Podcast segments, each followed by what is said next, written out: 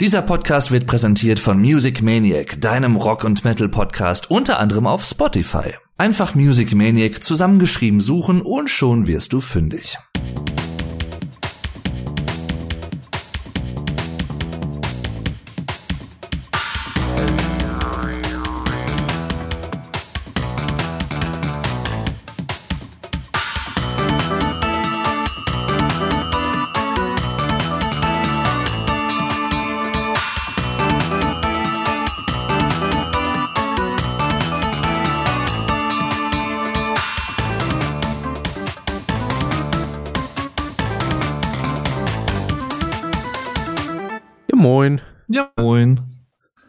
Wollte Ah. gerade anschreiben.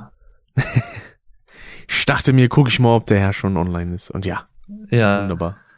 ja das, äh, ich, ich das glaube ich doch auch du, dass ich äh, das liest und wieder öffne. Ich habe jetzt gemerkt, dass da irgendwie, ich weiß nicht, irgendwas hat durcheinander gehauen. Hm. Weil ich habe dann ein neues Projekt geöffnet und hab die alten Sachen dann äh, rausgemacht. Ja. Hab dann die neuen Sachen eingezogen, hab dann auch gespeichert, dass er die neuen Sachen drin hat, hatte trotzdem noch diese vom alten drin gehabt. hm. Das war irgendwie merkwürdig. Ja, aber gut. Dann mache ich das halt so. Ah, sehr gut. Weil Gerade eben hat es hier irgendwie ein bisschen rumgelaggt. Ich habe kurz den Server mal umgestellt. Jetzt Ja, genau. läuft er wieder einwandfrei. Sehr gut. Sehr, sehr gut. Äh, sind wir jetzt live? Ja, sind wir. Oh nee. Okay, dann, äh, dann schreibe ich mal eben bei Twitter. Jawohl. So. Ach, ich bin jetzt echt richtig im äh, Streaming-Fieber. Das ist gut, das ist gut. Ja. Ich hoffe nur, dass ich mir das auch äh, beibehalten kann, wenn diese ganze Corona-Zeit vorbei ist. Äh, und ich äh, ein bisschen weniger Zeit habe, weil ich einfach wieder die Fahrzeiten dazwischen habe. Mhm. Aber äh, ich hab's auf jeden Fall vor, aber ich möchte das jetzt endlich mal machen. Ja, das macht halt schon gut was aus zeitlich, ne? Ja, ja. Ich habe auch eben schon überlegt, ich möchte mir nächstes Jahr, habe ich ja Zehnjähriges auf YouTube. Mhm. Und da würde Scheiße, ich. ich auch. Oh. Ja, ja. Und da würde ich eigentlich ganz gerne äh, die Let's Plays alle nochmal replayen, mit denen ich damals angefangen habe. Also Shade zum Beispiel. Äh, genau, James Bond, äh, Clue und sowas, müsste ich mal gucken. Äh, Tomb Raider 4 würde auch dazu gehören, obwohl das auch relativ lang wird. Mal gucken. hm. Oh, Ähm, ich sehe gerade, ich bin deutlich leiser als du. Ei, In OBS. Das, dabei habe ich schon hier so Kompressorkram und so eingeschaltet. Ach so, weil du gerade offline gegangen bist, hat er den Host-Mode wieder bei mir geexitet. No. Vorher hatte ich So. nämlich den Sarazar gehostet. Ah. Mein Buddy. Warum bin ich immer noch so leise? Was soll denn das? Ich muss doch hier jetzt nicht auf 20 pushen. Anscheinend doch. So. Ich glaube, jetzt geht das von der Lautstärke. Naja, gut. OBS ist ja sowieso nicht die Hauptaufnahmequelle, von daher ist wurscht. Ja. Hauptsache, Okay. es klingt erträglich im Stream. Irgendwie will er dich jetzt nicht hosten. Slash Das- Host. Das verstehe ich nicht. Oder sonst kannst du auch auf meinen Kanal gehen und dann auf Host drücken. Das Hm. geht auch. Ja, mach ich dann, glaube ich, so. Jetzt hat er nämlich wieder den Sarazar davor gedrängt. Ah. Immer diese erfolgreichen Leute. Äh, Super Flash Crash blockieren, melden, zum Kanal von Super Flash Crash, Super Flash Crash Hit gehen. Blockieren und melden. So, wie mache ich das jetzt? Jetzt kann ich bei dir also einfach auch eingeben oder wie läuft das dann? Nee, da müsste eigentlich unter dem Videofenster stehen Host oder Host entfernen. Nö.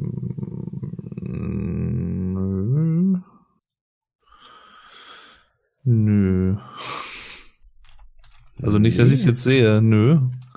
Warte mal. Unter dem Videofenster? Ja. Nö. Also bei mir.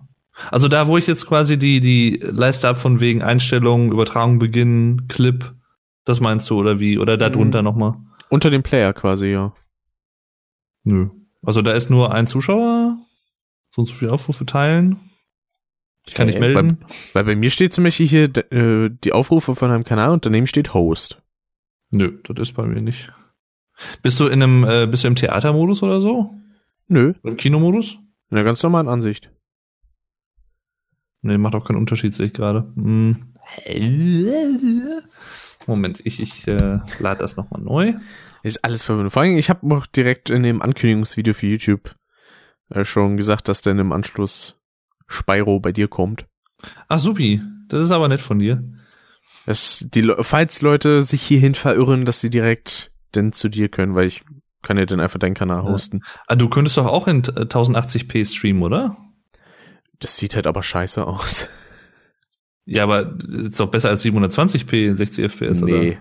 In niedrigerer Hä? Bitrate ist es besser, eine niedrigere Auflösung zu benutzen. Was hast du denn für eine Bitrate? Eine 3000er. Ich bräuchte für schönes 720p bräuchte ich schon mindestens eine 8000er. Also ich, sagen wir mal, das müsste ich vielleicht gleich auch mal ausprobieren. Theoretisch gesehen habe ich, glaube ich, nämlich 12 MB Upload. Das ist nice, weil dann, Ja. ich glaube, Affiliates können bis zu einer 7000er Bitrate benutzen. Oder 6000. Okay. Das, ich meine, das ist zwar auch eine Bitrate, die ich eigentlich nur für 720p nutzen würde, hm. äh, aber es geht, also bei ruhigen Szenen kann man es auch für 1080 benutzen. Hm, dann muss ich das mal gleich testen. Jo. Ach ja. Und es muss natürlich die ähm, Technik in der Hinsicht mitspielen. Aber ich Hm. denke mal nicht, dass die da irgendwas durchschmort. De dein äh, Speedrun-Dingens da unten, das hat übrigens einen Extension-Error. Ach so, Dein, hier, dein die, äh, Dingens da, ah, genau. ja, irgendwie sind da einige Sachen nicht so ganz koscher. Davon abgesehen, Speedrunst du ja auch nicht mehr aktiv. Also momentan zumindest nicht. Nicht mehr so sonderlich, ja. Nee, also das ist ziemlich eingeschlafen. Das ist, äh, also, weiß ich nicht. Ja, ich muss auch sagen, ich habe in letzter Zeit nicht so wirklich Bock drauf. Das ist mir zu anstrengend geworden. Hm. Äh, ja gut, kann ich eigentlich alles zu entfernen. anstrengend. Jetzt äh, wird der alt, der Rick. Das wird zu nee, ich, ich werde halt nur faul. Ja, und das ja das sowieso. Aber wenigstens habe ich meine ganzen Icons hier ein bisschen aktualisiert auf mein momentanes Design mit so ein paar Ja. selbstgemachten Icons. Ich versuche kurz nochmal bei mir auf den Kanal zu gehen und dann nochmal das einzugeben. Mhm. Ich meine, theoretisch gesehen bringt der Host und du auch schon online bist, oder? Weil es ja denn Leute ver, äh, verur, ja, die die kommen halt einfach so Die verurteilen mich. Die verurteilen dich, das sowieso. nee, Leute verlaufen sich auf meinen äh, Twitch-Kanal jetzt zufällig und sehen das dann, weil sonst, oder? Ja. Rein logisch. Aber es fühlt sich gut an, deswegen. Dave Dern TV is now hosting you. Okay. Ein Host-Command kann ich noch geben. Remaining this half hour. Ach so, so nach dem Motto, nach einer halben Stunde nimm das wieder runter. Nö, ich, darf, ich darf pro halbe Stunde, glaube ich, nur drei Host-Commands insgesamt geben. Ach so, Anscheinend. das wusste ich gar nicht. Kann man, wo ich dich gerade hier an der Strippe habe, äh, Ja. so als äh, kleine Einleitung äh, für heute, kann ich eigentlich, wenn ich jetzt hier den Stream habe äh, in OBS, äh, also den, den Twitch-Stream, diese, äh, das Feld, Ja. kann ich oben dieses äh, von wegen hier Top-Cheerer werden und sowas, kann man das irgendwie ausblenden? Äh, Weil das nimmt einfach viel Platz weg irgendwie. vom Chat meinst du? Ja, ja. Äh, nee, leider nicht. Warum? Wofür brauchst du das denn so? Nö, das brauche ich nicht, aber das nervt halt. Ach so. Äh, und, hä, wo ist denn mein Chat hingegangen? Ich habe meinen Chat nicht mehr da drin. Wie soll denn? Von, von dem Restreamio, ne? Da kommt nur noch diese komische Seite. Nee, ich meine jetzt, äh, das habe ich jetzt ja, ich habe ja gestern mein OBS geupdatet und jetzt habe ich ja die Stream-Informationen in dem Deck bei OBS direkt drin, Hm. wo ich den Streamnamen angeben kann und den Chat hatte ich gestern drin, aber den Chat habe ich irgendwie nicht mehr. Ach so. Oder doch, ach so, ich muss da unten umschalten, Chat und Quellen, genau, das hat er jetzt. Ach, ja, ja, okay. Jetzt weiß ich auch, was du meinst hier weil, jetzt, weil OBS. oben, selber. oben steht nämlich Abo verschenken und zur Nummer eins werden. Hm. Und dann kann ich eins weiterklicken, jetzt cheeren und zu Nummer eins werden. Aber diese beiden Werbedingens, die kriege ich irgendwie nicht weg. Das Ja, das kann man da nicht weg äh, machen, das ist Oh. irgendwie bescheuert. Ja, vor, vor allen Dingen dadurch, dass man ja schon wenig Platz hat bei dem Ding in OBS, Mhm. äh, ist das halt kostbarer Platz, der dann einfach weg ist. So ist es, du. Ich sag's dir. Sieben Zuschauer, nicht schlecht. Ja, Tag. Krass. Und das, obwohl wir noch nicht mal offiziell angefangen haben. Ja, Läuft ne? deine Aufnahme eigentlich schon? Nee, aber kann ich äh, mal eben machen. Warte mal. Jetzt läuft meine Aufnahme. Sehr gut. Das Gute Ja, ist, ich kann das Vorgeplänkel trotzdem mit reinnehmen, weil ich schon OBS und äh, Audacity am Aufnehmen bin. Ja, geil. Ja, dann mach das doch. Wunderschön. Boah, lang ist der, ey. Ja, da würde ich einfach mal sagen, willkommen zurück zu Custom. Mal wieder Ja. schöner Kaltstart hier. Die Nummer 37. Ach so, ich wollte es ja auf Twitter schreiben, genau, dann mach ich das mal eben. Ja, guten Tag und willkommen zurück und äh, sowieso. Ah, der letzte Podcast ist schon wieder ewig her, aber das ist interessanterweise irgendwie immer so. Ich glaube, wir haben es noch nie geschafft, so im Januar direkt einen Podcast zu machen, außer Frakessen Radio. ja, das stimmt. So, Das sonst war immer so die ersten Monate, so bis März, April, war immer ein bisschen weniger. Ich weiß noch, die erste Custom-Folge war, glaube ich, auch ein Monolog von mir. Ähm, und ja, aber solange wir die zwölf Folgen in einem Jahr haben, ist das vollkommen okay. Ja, falls man mich übrigens gerade tippen hört, bitte ich das zu entschuldigen, aber warte, ich kann mal meine, ich habe ja so eine Bluetooth-Tastatur ohne Kabel und alles, richtig geil und die kann ich jetzt ja auch mal auf meinen Schoß nehmen, dann ist sie vielleicht so. ein bisschen weiter nach Ich dachte, vorne an hinter den Tisch Rücken. Nee, das nee, da erreiche ich dir ja nicht. Nee, aber so ein bisschen auf meine Oberschenkel legen und dann weiter an den Tisch heranrücken an den Schreibtisch und dann habe ich das so ein bisschen da drunter und dann ist es ja, ist glaube ich ein bisschen leiser. Da hat man nur noch, ja, also ich höre es zumindest nicht mehr. Sehr gut. Ziel erreicht. Atemberaubend. Nehmen einen neuen Podcast. Das nenne ich mal auf. Sounddesign, ja. Ja, Ah, vor allen Dingen, wir kommen ja jetzt mit der Folge quasi gerade richtig. So zu dieser momentanen Situation, die hier in Deutschland herrscht, ne? Ja. Deswegen auch der passende Titel von der Pause in die Krise. Ja, richtig. Werde ich ein wenig Spyro 3 auf twitch.tv slash Dave Durden TV streamen. Absolut korrekt. Nochmal zur Info für die Leute, die jetzt live mit dabei sind bei dieser Podcast-Aufnahme auf Twitch. Ähm, der Dave ist danach direkt am Streamen und zwar ein bisschen Spyro 3 Genau. in der Reignite Trilogie. Genau, ein Let's Play Stream ist das. Also das ist so das, was ich jetzt momentan oder letztes Jahr eigentlich das erste Mal wirklich gemacht habe, weil es vorher technisch auch immer ein Problem war. Aber das macht Mhm. halt einfach wirklich Spaß, weil man eigentlich zwei Fliegen mit einer Klappe schlägt, finde ich. Ich meine, klar, für die Leute, die ja, man, du hast immer Leute dabei, die das natürlich dann nur einmal irgendwie gucken, entweder auf Twitch oder auf YouTube. Ähm, und manchmal überschneidet sich das natürlich, wo die Leute sich entscheiden müssen, okay, will ich das jetzt live auf Twitch sehen oder will ich das hinterher auf YouTube schauen? Aber ja, das ist halt dann, ähm, ist aber halt trotzdem schön, weil man die Live-Interaktion mit den Leuten hat. Jo. Und äh, gerade wenn man irgendwie festhängt oder so, habe ich gestern halt auch gemerkt, ich musste erstmal wieder ein bisschen reinkommen. Da ist das wirklich schön, wenn man dann Leute im Chat hat, die dann auch Tipps geben können oder helfen können oder so. Das äh, macht einfach Spaß. Und natürlich äh, habe ich auch vor, so ein hin und wieder mal auch so reine Laber-Streams vielleicht auch zu machen oder vielleicht auch Streams mit längeren Laber-Einheiten dazwischen, so als Pause. Mhm. Äh, weil das mag ich eigentlich auch mal ganz gerne, ohne jetzt irgendwas zu zocken. Also Aber Just ja. Chatting Streams sind immer super. Genau. Und halt für sowas auch für Podcasts, wo ihr natürlich dann auch äh, teilnehmen könnt. Also falls ihr jetzt gerade die Leute, die jetzt hier in der Aufnahme live dabei sind auf Twitch, falls ihr irgendwelche Fragen, Anregungen habt zu irgendeinem Thema, was wir erwähnen oder über das wir berichten, dann gerne her damit. Vielleicht äh, nehmen wir es dann auch mit auf und diskutieren das dann. Richtig. Ihr könnt nicht nur rezipieren, ihr könnt auch partizipieren. Jetzt nicht so viele Fremdwörter benutzen. Das ist Mich würde ja mal der Altersschnitt unserer Zuhörer interessieren. Mich tatsächlich auch. Weil, Hm. also von ein paar Leuten weiß man ja natürlich, ähm, die einen so hören. Genau. Aber dennoch einige, zum Beispiel meine erste Folge von Monotyp mit irgendwie 30 Views, da frage ich mich auch, wer hat das denn an sich eigentlich alles so gehört? Werde ich es erfahren? Wahrscheinlich nicht. das ist ja, das ist schwierig, ne? Das ist immer die Sache. Vor allem, ich finde auch interessant, ja. Nee, der erst du, erst du. Äh, Ich finde ganz interessant, dass jetzt einige Podcasts dazu übergegangen sind, tägliche Episoden zu machen. So nach dem Motto, ja, wenn er quasi nur zu Hause sitzt, dann könnt ihr Hm. euch mal schön die Podcasts durchballern. Ja, ist ja auch nicht verkehrt gedacht. Ne? Momentan ist das ja wirklich so, dass die Leute oder ein Gros der Leute viel mehr Zeit hat, äh, haben als äh, ja sonst. Ne? Gerade Ja. auch Jüngere. Und ich glaube auch gerade, dass bei Jüngeren das Thema Podcast und sowas tatsächlich auch immer mehr nach wie vor im Kommen ist. Mhm. Das merkt man auch ganz gut daran. Ich habe jetzt letztens gelesen, ich glaube, war das von ARD oder ZDF, die haben jetzt auch einen eigenen Podcast nochmal zusätzlich gestartet. Was wäre, wenn, heißt der, glaube ich. Da geht's dann darum, dass man äh, potenzielle Zukunftsszenarien für die Gesellschaft so ein bisschen diskutiert und was wäre, wenn das und das so kommen würde und so. Habe ich zwar noch Hm. nicht reingehört, aber klingt eigentlich ganz interessant.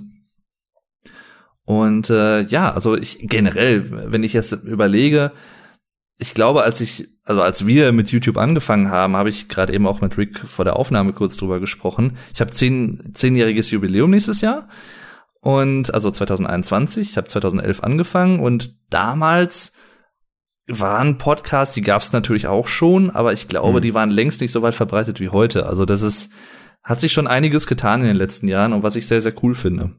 Ja, der Boom, der kam ja eigentlich so 2014, 15, so mit so Sachen wie, beziehungsweise, na gut, sowas wie Fest und Flauschig gab's ja eigentlich schon vorher.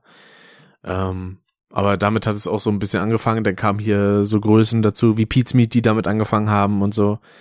Und nach und nach, also früher war es so, jeder hat irgendwie ein YouTube-Konto, jetzt ist es so, jeder macht einen Podcast.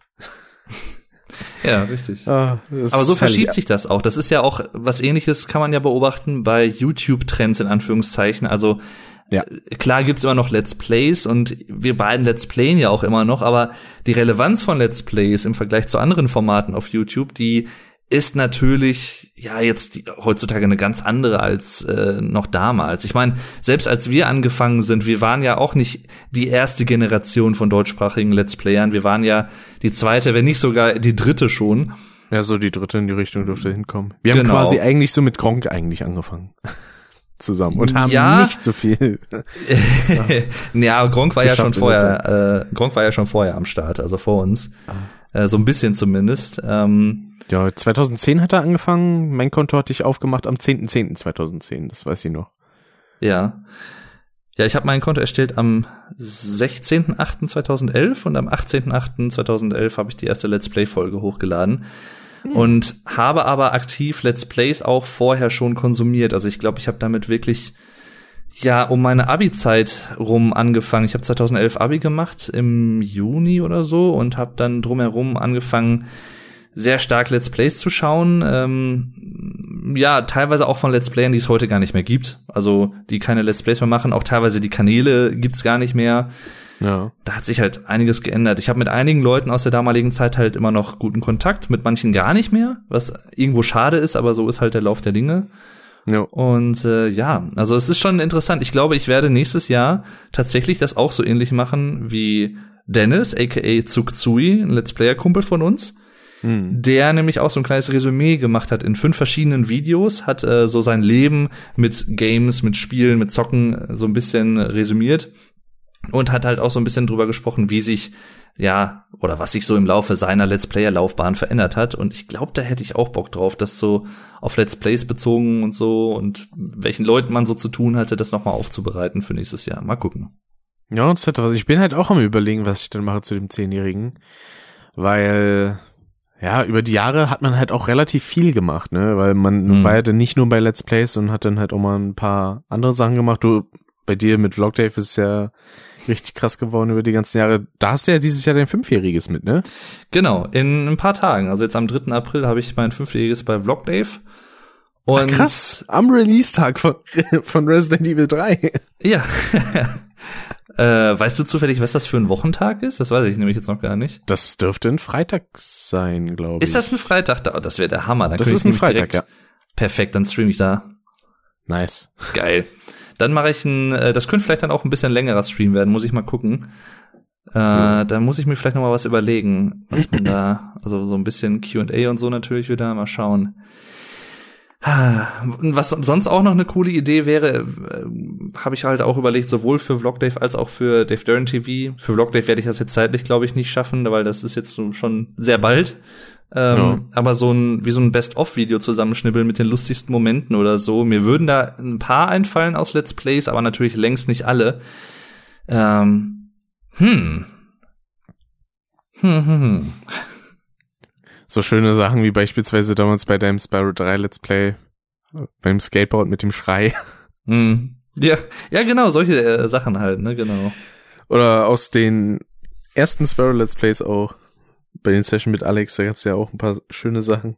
Ja, oh, ach, das, das gab echt viele schöne Momente und ich muss, ich muss sagen, auch wenn ich jetzt in den letzten Monaten nicht wirklich was aufgenommen hatte und so, auch aus Zeitgründen und weil ich dann irgendwie den Fokus tatsächlich halt dann doch auch äh, vor allem in den letzten paar Jahren vermehrt auf den Vlogdave-Kanal gelehnt habe weil der einfach, äh, ja, dadurch, dass ich da ein internationales Publikum anspreche, halt wesentlich mehr Zuschauer halt anzieht, sag ich mal, was halt Jo. in der Natur der Sache liegt.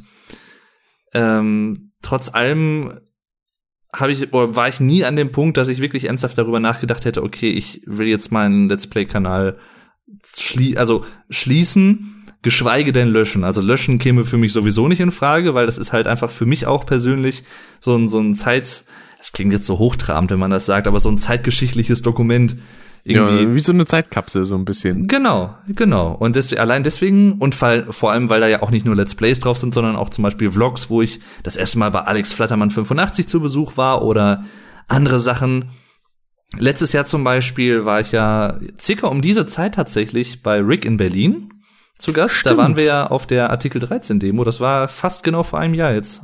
Ja, wo wir dann auch eine sehr schöne Podcast-Folge aufgenommen haben, Mhm. die ich immer noch wundervoll finde mit diesem einen, dieser einen Stelle, Oh mit ja. dem Bass. ja. Ach ja, nee, aber es hat sich schon, äh, es hat sich viel verändert, aber die Leidenschaft ist geblieben. Auch wenn ich Ja. das jetzt in den letzten Monaten nicht so zum Ausdruck gebracht habe, aber ich bin dabei, dass wir da etwas jetzt äh, dieses Jahr äh, zu verbessern. Äh, beispielsweise halt auch durch ein anderes Zeitmanagement, was ich mir immer noch so versuche ranzuschaffen, dass ich halt zumindest äh, alle paar Tage auch mal ein bisschen streamen kann äh, Mhm. und zum Beispiel halt auch Let's Plays im Stream aufnehme und so und äh, ja. Ein weiterer großer Faktor tatsächlich bei mir und da werden jetzt viele Leute den Kopf, die Hände über dem Kopf zusammenschlagen, den Kopf über die Hände zusammenschlagen. Ähm, ich ich habe erst seit Freitag eigentlich äh, habe ich mich professionalisiert, wenn man so möchte. Äh, ich habe die ganzen Hinsicht. Jahre ja, ich habe ganz am Anfang meiner Let's Player Laufbahn habe ich tatsächlich, glaube ich, mit dem Windows Movie Maker gearbeitet. Ich auch. Das, das war, glaube ich, das, ich weiß es nicht genau. Das könnte das erste Jahr, könnte das vielleicht gewesen sein, so bis, vielleicht irgendwann auch bis 2012 hinein. Und dann bin ich irgendwann gewechselt auf Camtasia und bin dem Programm über sieben, acht Jahre treu geblieben. Und jetzt am Freitag war es dann endlich soweit, nachdem ich das eigentlich schon länger vorhatte, aber irgendwie sich das dann nicht so ergeben hatte, aus Gründen, ja. äh, bin ich jetzt auch ein Nutzer von Adobe Premiere Pro CC. Und äh, ja, Was ich absolut wundervoll finde, möchte ich an dieser Stelle sagen. ich, Aber das ja. ist eigentlich auch so eine Sache, über die könnte man eigentlich auch mal quatschen. So die technische Entwicklung, die man da selber so ein bisschen durchgemacht hat, was auch, also vor allen Dingen bei den Let's Plays halt angefangen, mit was man da so begonnen hat. Also ich Mhm. weiß nicht, ähm, mit was hast du dein erst Let's Play aufgenommen? Das war doch bestimmt auch mit Fraps, ne? das war Fraps, ja, genau. Ja. Bei mir war das beispielsweise, ähm, weil da hatte ich ja auch schon Camtasia direkt zu Beginn. Ähm, da habe ich mit, äh, was war denn das nochmal? Mit dieser komischen Bildschirmaufnahmemethode Mhm. habe ich meine Sachen recorded, weil ich zu Beginn ja nur GBA-Titel und sowas gespielt habe, weil was anderes auf meiner damaligen Krücke nicht lief. Und damit habe ich den aufgenommen, das klang absolut schrecklich. Dann habe ich ja so einen Billiggrabber gehabt, der übelst Grausch hat, weil er irgendwie nur eine, ich glaube, eine 400er Audio-Bitrate oder so hatte. das absolut schrecklich klang. Und das waren schon ein paar schöne Zeiten, sag ich mal. Vor allen Dingen, wenn man auch so diese ersten Schritte gemacht hat in Schnittprogrammen und sowas. Auf jeden Fall. Ja. Und auch bei den YouTube-Uploads. Und irgendwann hat man dann so gewisse Kniffe rausgehabt, beziehungsweise beispielsweise hatte ich früher keine Ahnung, was irgendwie großartig was mit einer Bitrate zu tun hat. So, hä, was? Mhm. Ich stell doch einfach Ja, nur die Auflösung ein. Ich kann, ich kann mich auch noch dran erinnern, dass äh, das war aber auch nur zum Glück eine kurze Zeit. Äh, da wurde halt dann auch natürlich von Let's Player Kollegen und so dann halt auch so mit Begriffen um sich geworfen wie äh, so, also so Begriffe, die noch nie jemand gehört hat auf YouTube, sowas wie 720p und 1080p und Full HD und HD Ready und ich dann immer so, ja, ja, und das und das und so und so, ja, das mache ich auch. Obwohl ich halt überhaupt nicht wusste, mache ich das wirklich so oder ich habe dann, das war aber nur so irgendwie so ein paar Wochen lang, weil ich dachte so, ach ja, machst du erstmal so, erwächst du erstmal den Anschein, dass du dich da auch 100 pro mit auskennst. Ja. Und dann habe ich mich halt dadurch, äh, aber dann doch, ja, dadurch, dass ich es halt auch aktiver gemacht habe und regelmäßig, habe ich mich halt äh, aktiv damit beschäftigt, was was ist und so. Und ich meine auch jetzt gerade vielleicht auch die Nutzung von Premiere Pro ist ein gutes Beispiel. Man lernt halt nie aus. Also man kann halt immer noch Sachen dazulernen. Arbeitsabläufe mhm. können sich verändern, auch wenn das Grundlegende, also das Video zu schneiden zum Beispiel, Video-Editing, das ist natürlich von den Grundlagen her bleibt es dasselbe, wenn man es einmal kann oder wenn man weiß, was man machen muss, aber es gibt halt immer noch so ein paar Kniffe, ach guck mal, das und das kann man sogar mit einem Shortcut machen oder so, dann ist ja nicht so ja. umständlich wie meine bisherige Art und Weise zum Beispiel. Und so, solche kleinen Details, die machen es halt auch aus und äh, erleichtern das halt auch nach wie vor. Und Richtig. das ist halt cool. Also wenn ich überlege, was mir das tatsächlich auch an, ich sag jetzt mal in Anführungszeichen, technischem Wissen gebracht hat, so im Laufe der Jahre, das ist schon enorm. Also das ist gar nicht mal ohne. Ja. Vor allem, wenn ich mal so überlege, ich weiß noch, als mir jemand den Tipp gegeben hat, von wegen, da habe ich Mario Kart Wii aufgenommen, auch noch mit meinem Kackgrabber, der nur in 240p aufnehmen konnte. Mhm. Ähm, und da wurde so gesagt, so, ja, lad das doch in HD hoch. Und ich hatte das dann halt so gemacht, hab, hab das Video in Camtasia reingeladen, hab dann die Auflösung hochgestellt und dachte dann so, hä, das ergibt ja gar keinen Sinn. Ich habe jetzt einfach nur fette schwarze Ränder drum, drumherum. Was ist denn daran jetzt HD? Ich hatte halt okay. überhaupt nicht die Ahnung. Ich wusste nicht, dass man das Video halt größer ziehen kann oder so. ah, wie naiv man aber noch war. Ich meine, gut, ich war da halt noch ein Kind, ne? Im wahrsten Sinne ja. des Wortes. Und genau. dann irgendwann bin ich komplett ausgerastet in der Hinsicht. Da habe ich mir Premiere geholt und dachte mir erstmal Resident Evil 4 auf der Wii erstmal in 4K hochladen. Mhm. Wo ich mich auch denn heute so ein bisschen frage, warum habe ich das gemacht? Also selbst mit Bitraten ergibt das noch nicht mehr Sinn, weil ich habe eine schrecklich niedrige Bitrate dafür benutzt, die eigentlich für die Auflösung gar nicht gedacht ist. Und dann lege ich das Ganze auf 4K hoch und render einfach nur ewig und lad jahrelang hoch. Das ist super. Ja, aber das, da sprichst du gerade auch was Interessantes an. Das sollte man vielleicht auch noch mal dazu sagen für die Einordnung der Zuschauer ähm, oder der Zuhörer sind es eigentlich äh, in unserem Fall jetzt. Das ist ja halt auch interessant jetzt bei uns beiden zum Beispiel, wenn man das sieht. Wir haben zwar in etwa zur selben Zeit angefangen, aber wir waren halt oder sind halt unterschiedlich alt zum Beispiel. Also als ich mit YouTube angefangen habe, war ich gerade frisch 20 geworden. Mhm. Und werde jetzt halt im Juli werde ich 29 und du warst, wie alt warst du? Als ich so richtig meine ersten Videos gemacht habe, war ich 13. Ja, das ist halt krass. Also das ist, das ist schon ein ziemlicher Unterschied. Ich meine, wenn man sich wirklich überlegt, jetzt Leute, die ähm, ich, zum Beispiel halt auch eigentlich meine Cousine, wenn oder halt du im Prinzip auch, also Leute, die jetzt Ende der 90er zum Beispiel geboren wurden oder halt natürlich auch Anfang der 2000er, die sind ja schon mit YouTube aufgewachsen. Quasi, ja. Ja, und YouTube wurde erst gegründet, als ich, wie alt war ich denn da? Ja, 14.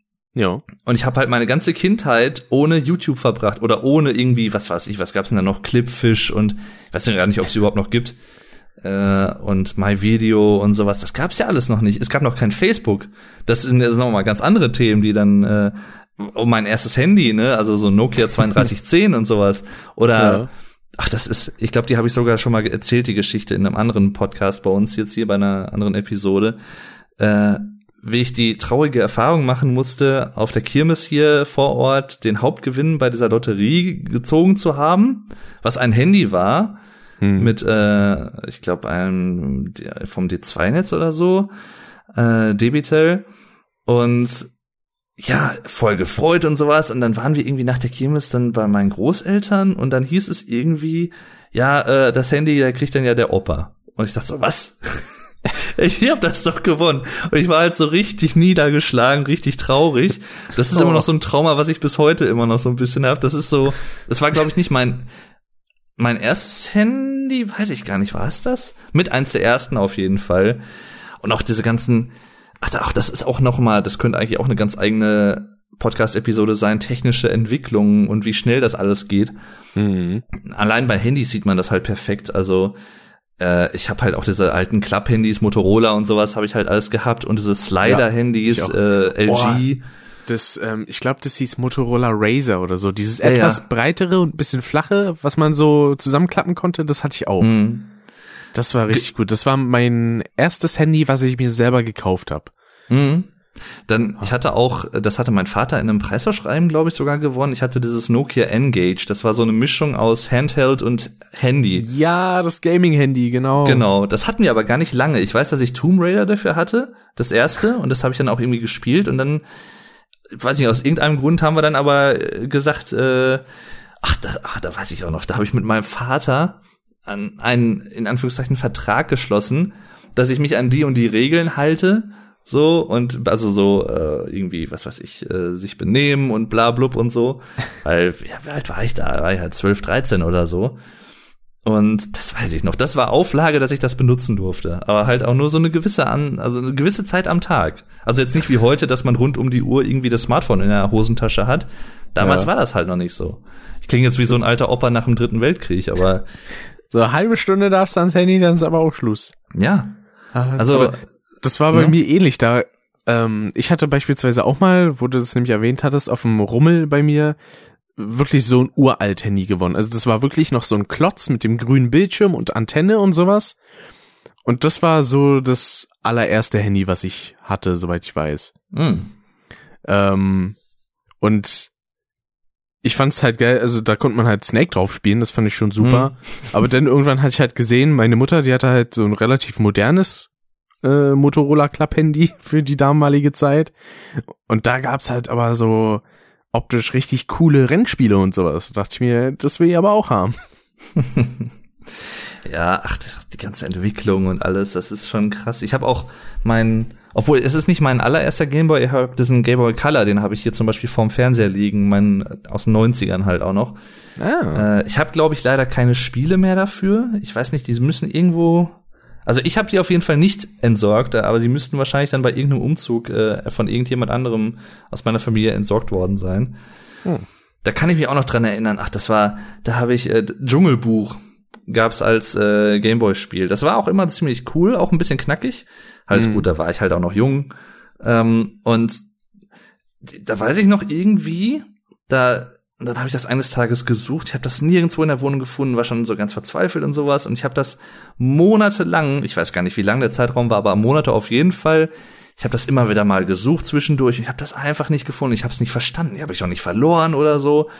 Und irgendwann haben dann meine Eltern irgendwie den Kleiderschrank bei sich ausgerottet, ausgerottet, ausgemistet, ausgerottet. äh, kalt hier jetzt. ausgemistet. Und das war irgendwie so einer grünlichen Jacke, das war ich noch, so eine Anzugjacke von meinem Vater, die er so gut wie nie angezogen hat. Und da in der Jackeninnentasche war dieses Gameboy-Spiel drin. Hm. Keine Ahnung, warum das da drin war, wann das da reingekommen ist, keine Ahnung. Aber ja. Und was ich auch noch sagen muss, ähm, auch noch eine schöne Erinnerung, dass gerade auch die PlayStation 1 vor allem auch PlayStation 2 noch so ein bisschen, aber vor allem PlayStation 1 auch so eine Familienkonsole für mich immer war, weil ich kann mich halt auch an einen Abend zum Beispiel erinnern, da war ich aber auch schon boah, 15, 16 wahrscheinlich oder so. Da haben wir wirklich nach dem Abendessen so weiß ja nicht, fünf, sechs, sieben Stunden lang äh, Pac-Man auf der PlayStation 1 zusammengespielt, als Familie. Mein Bruder, meine Eltern und ich haben im Wohnzimmer zusammengesessen, haben einfach nur dieses Pac-Man auf der PlayStation 1 gespielt zusammen. Hm. Haben uns immer so abgewechselt und so. Das, das war einfach so eine schöne Erinnerung eigentlich. Und ähm, ja, weil heutzutage spielt man ja häufig dann irgendwie auch für sich, wenn man jetzt nicht irgendwie online gegen andere spielt oder so, aber das so ähm, so, so, ein, so ein Multiplayer vor Ort quasi, dass du die Leute wirklich live neben dir sitzen hast, das ist ja nicht mehr so häufig, habe ich den ja. Eindruck zumindest. Oder dass man sich ähm, halt auch einfach in einem Singleplayer-Spiel dann einfach abwechselt, wenn jemand irgendwie ein Level geschafft genau. hat oder stirbt oder so. Genau. Ach ja. Ja. Das war noch Zeiten. Das, das war schön. Ach, dann könnte ich noch viel, viel mehr erzählen, aber es wird jetzt den Rahmen springen. Ja, aber es ist bei mir ähnlich so. Ich habe dann meistens entweder mit meiner Mutter oder mit meinem Vater gespielt, beispielsweise Crash Bandicoot und dann kam irgendwie die Verfolgerlevel, vor denen hatte ich als Kind immer Angst, da habe ich gesagt so, nee, mach du mal. äh, ja, ja. War dann stellenweise sogar so schlimm, dass ich einfach Albträume davon hatte, obwohl es gar keinen Sinn ergeben hat. Okay. Das muss man sich mal vorstellen. Ich habe halt auch stellenweise einfach einen Traum gehabt, dass ich die Playstation nicht mehr auskriege. Mm. Das war mega bescheuert. So, ich habe Strom abgenommen, ich habe tausendmal auf den Knopf gedrückt, ging nicht aus, das Spiel lief einfach weiter. Mm. Uh, ich glaube, da konnte man schon ein wenig von Sucht sprechen damals. Ja, das äh, kann durchaus sein. Das äh, würde ich bei mir auch gar nicht ausschließen. Ich meine, wir wollen es vielleicht viele, gerade auch ältere äh, Erwachsene oder so, die wollen es wahrscheinlich auch alle nicht wahrhaben, aber letztendlich, unabhängig vom Alter, sind wir auch alle natürlich abhängig vom Smartphone. Also das ist halt ja, so. Äh, früher wurde das halt immer so ganz gerne gegen Kinder und Jugendliche verwendet von wegen, ach, diese, äh, was weiß ich, diese Smartphone-Sucht und PC-Sucht und was weiß ich was alles, aber das sind wir alle mittlerweile. Mhm. Äh, natürlich haben Kinder trotzdem noch mehr Zeit, tendenziell vorm PC zu sitzen oder irgendwie am Smartphone zu hängen, als Erwachsene, die berufstätig sind, das ist klar, aber letztendlich am Ende des Tages sind wir halt alle irgendwo davon, ja, davon nicht gefeit und das ist halt eine Entwicklung, die uns alle was angeht. Deswegen funktioniert ja. dieses, dieses alte Argumentationsschema auch nicht mehr von wegen, ja, und dann äh, Handynutzung und Smartphone-Nutzung bei Kindern, na, ganz schwierig und auch die Killerspiele und was weiß ich was alles. Wie viele Leute ich mittlerweile kenne, auch äh, von YouTube als Let's Player oder halt auch generell aus dem bekannten Freundeskreis, auch Bekannte von meinen Eltern zum Beispiel oder Familie, ähm, Freunde der Familie bei uns, die jetzt auch in, im Alter von meinen Eltern sind, also so Ende 50, Anfang 60 oder was, wie viele von denen einfach halt auch zum Beispiel regelmäßig äh, mittlerweile Sachen spielen, also PC-Spiele, gerade auch Smartphone-Spiele, also Candy Crush ja. und sowas und Gedöns sage ich jetzt einfach mal, wie viele ältere Leute das auch mittlerweile spielen. Also das hat sich auch komplett geändert, tatsächlich. Das ist also schon beispielsweise meine Mutter mit Anfang 50 ähm, spielt halt auch relativ viel so am Handy, so kleinere Spiele, kriegt dann da dauernd irgendwelche Push-Benachrichtigungen für. Mhm. Davor war es immer am PC da hatte sie dann so ihre kleinen Spielchen, die sie immer gespielt hat. Mittlerweile, seit der PC irgendwie zugestellt ist von irgendwelchen Kram auf dem Schreibtisch, ist es halt das Handy geworden und ich glaube mittlerweile war der PC auch schon vier oder fünf Jahre nicht mehr an. Hm. Ach, das, das ist halt auch ja, genau. Ich kann mich auch dran erinnern, mein Opa zum Beispiel, als der damals, ich habe ja die ganzen, ja, frühen Windows-Versionen ja auch alle mitgemacht, bis jetzt auf äh, DDoS und sowas alles. Ja. Äh, DDoS. DOSBox, äh, ja, DOS, äh, DOSBox und sowas. Ähm, aber halt so Windows 95 aufwärts habe ich im Prinzip fast alles mitgemacht. Also, weil mein Opa das halt auch sehr früh hatte, der war da halt auch noch im Beruf in den 90ern. Hm. Ähm, und mein Vater natürlich auch, der war auch relativ früh dabei, auch mit PCs und sowas alles. Der hatte früher auch, glaube ich, einen Amiga oder so. Ähm, Habe ich leider selber jetzt nicht von profitieren können, weil er den irgendwann verkauft hat und ich hatte die nicht. Äh, das heißt, ich bin tatsächlich erst mit der PlayStation 1 so mit Konsolen und sowas in Berührung gekommen und Gameboy halt, Handheld. Und mein Opa hat halt auch sowas wie Moorhuhn zum Beispiel sehr, sehr gerne gespielt oder ähm, auch so Tetris am PC, Solitär spielt mein Opa bis heute noch leidenschaftlich ja. am PC. Der spielt halt, ja, das ist immer so geil. Das ist, wenn ich so zu meinen Großeltern gehe, die wohnen nun ein paar Straßen entfernt und irgendwie, was weiß ich, ist das so nachmittags am Wochenende oder was. In neun von zehn Fällen sitzt mein Opa halt vorm PC und spielt Solitär, wenn, wenn ich da bin. So, und das ist, das ist halt so in dem drin. Oder Mayong zum Beispiel ist auch sowas. Ja, das hat meine Mutter auch ganz viel gespielt.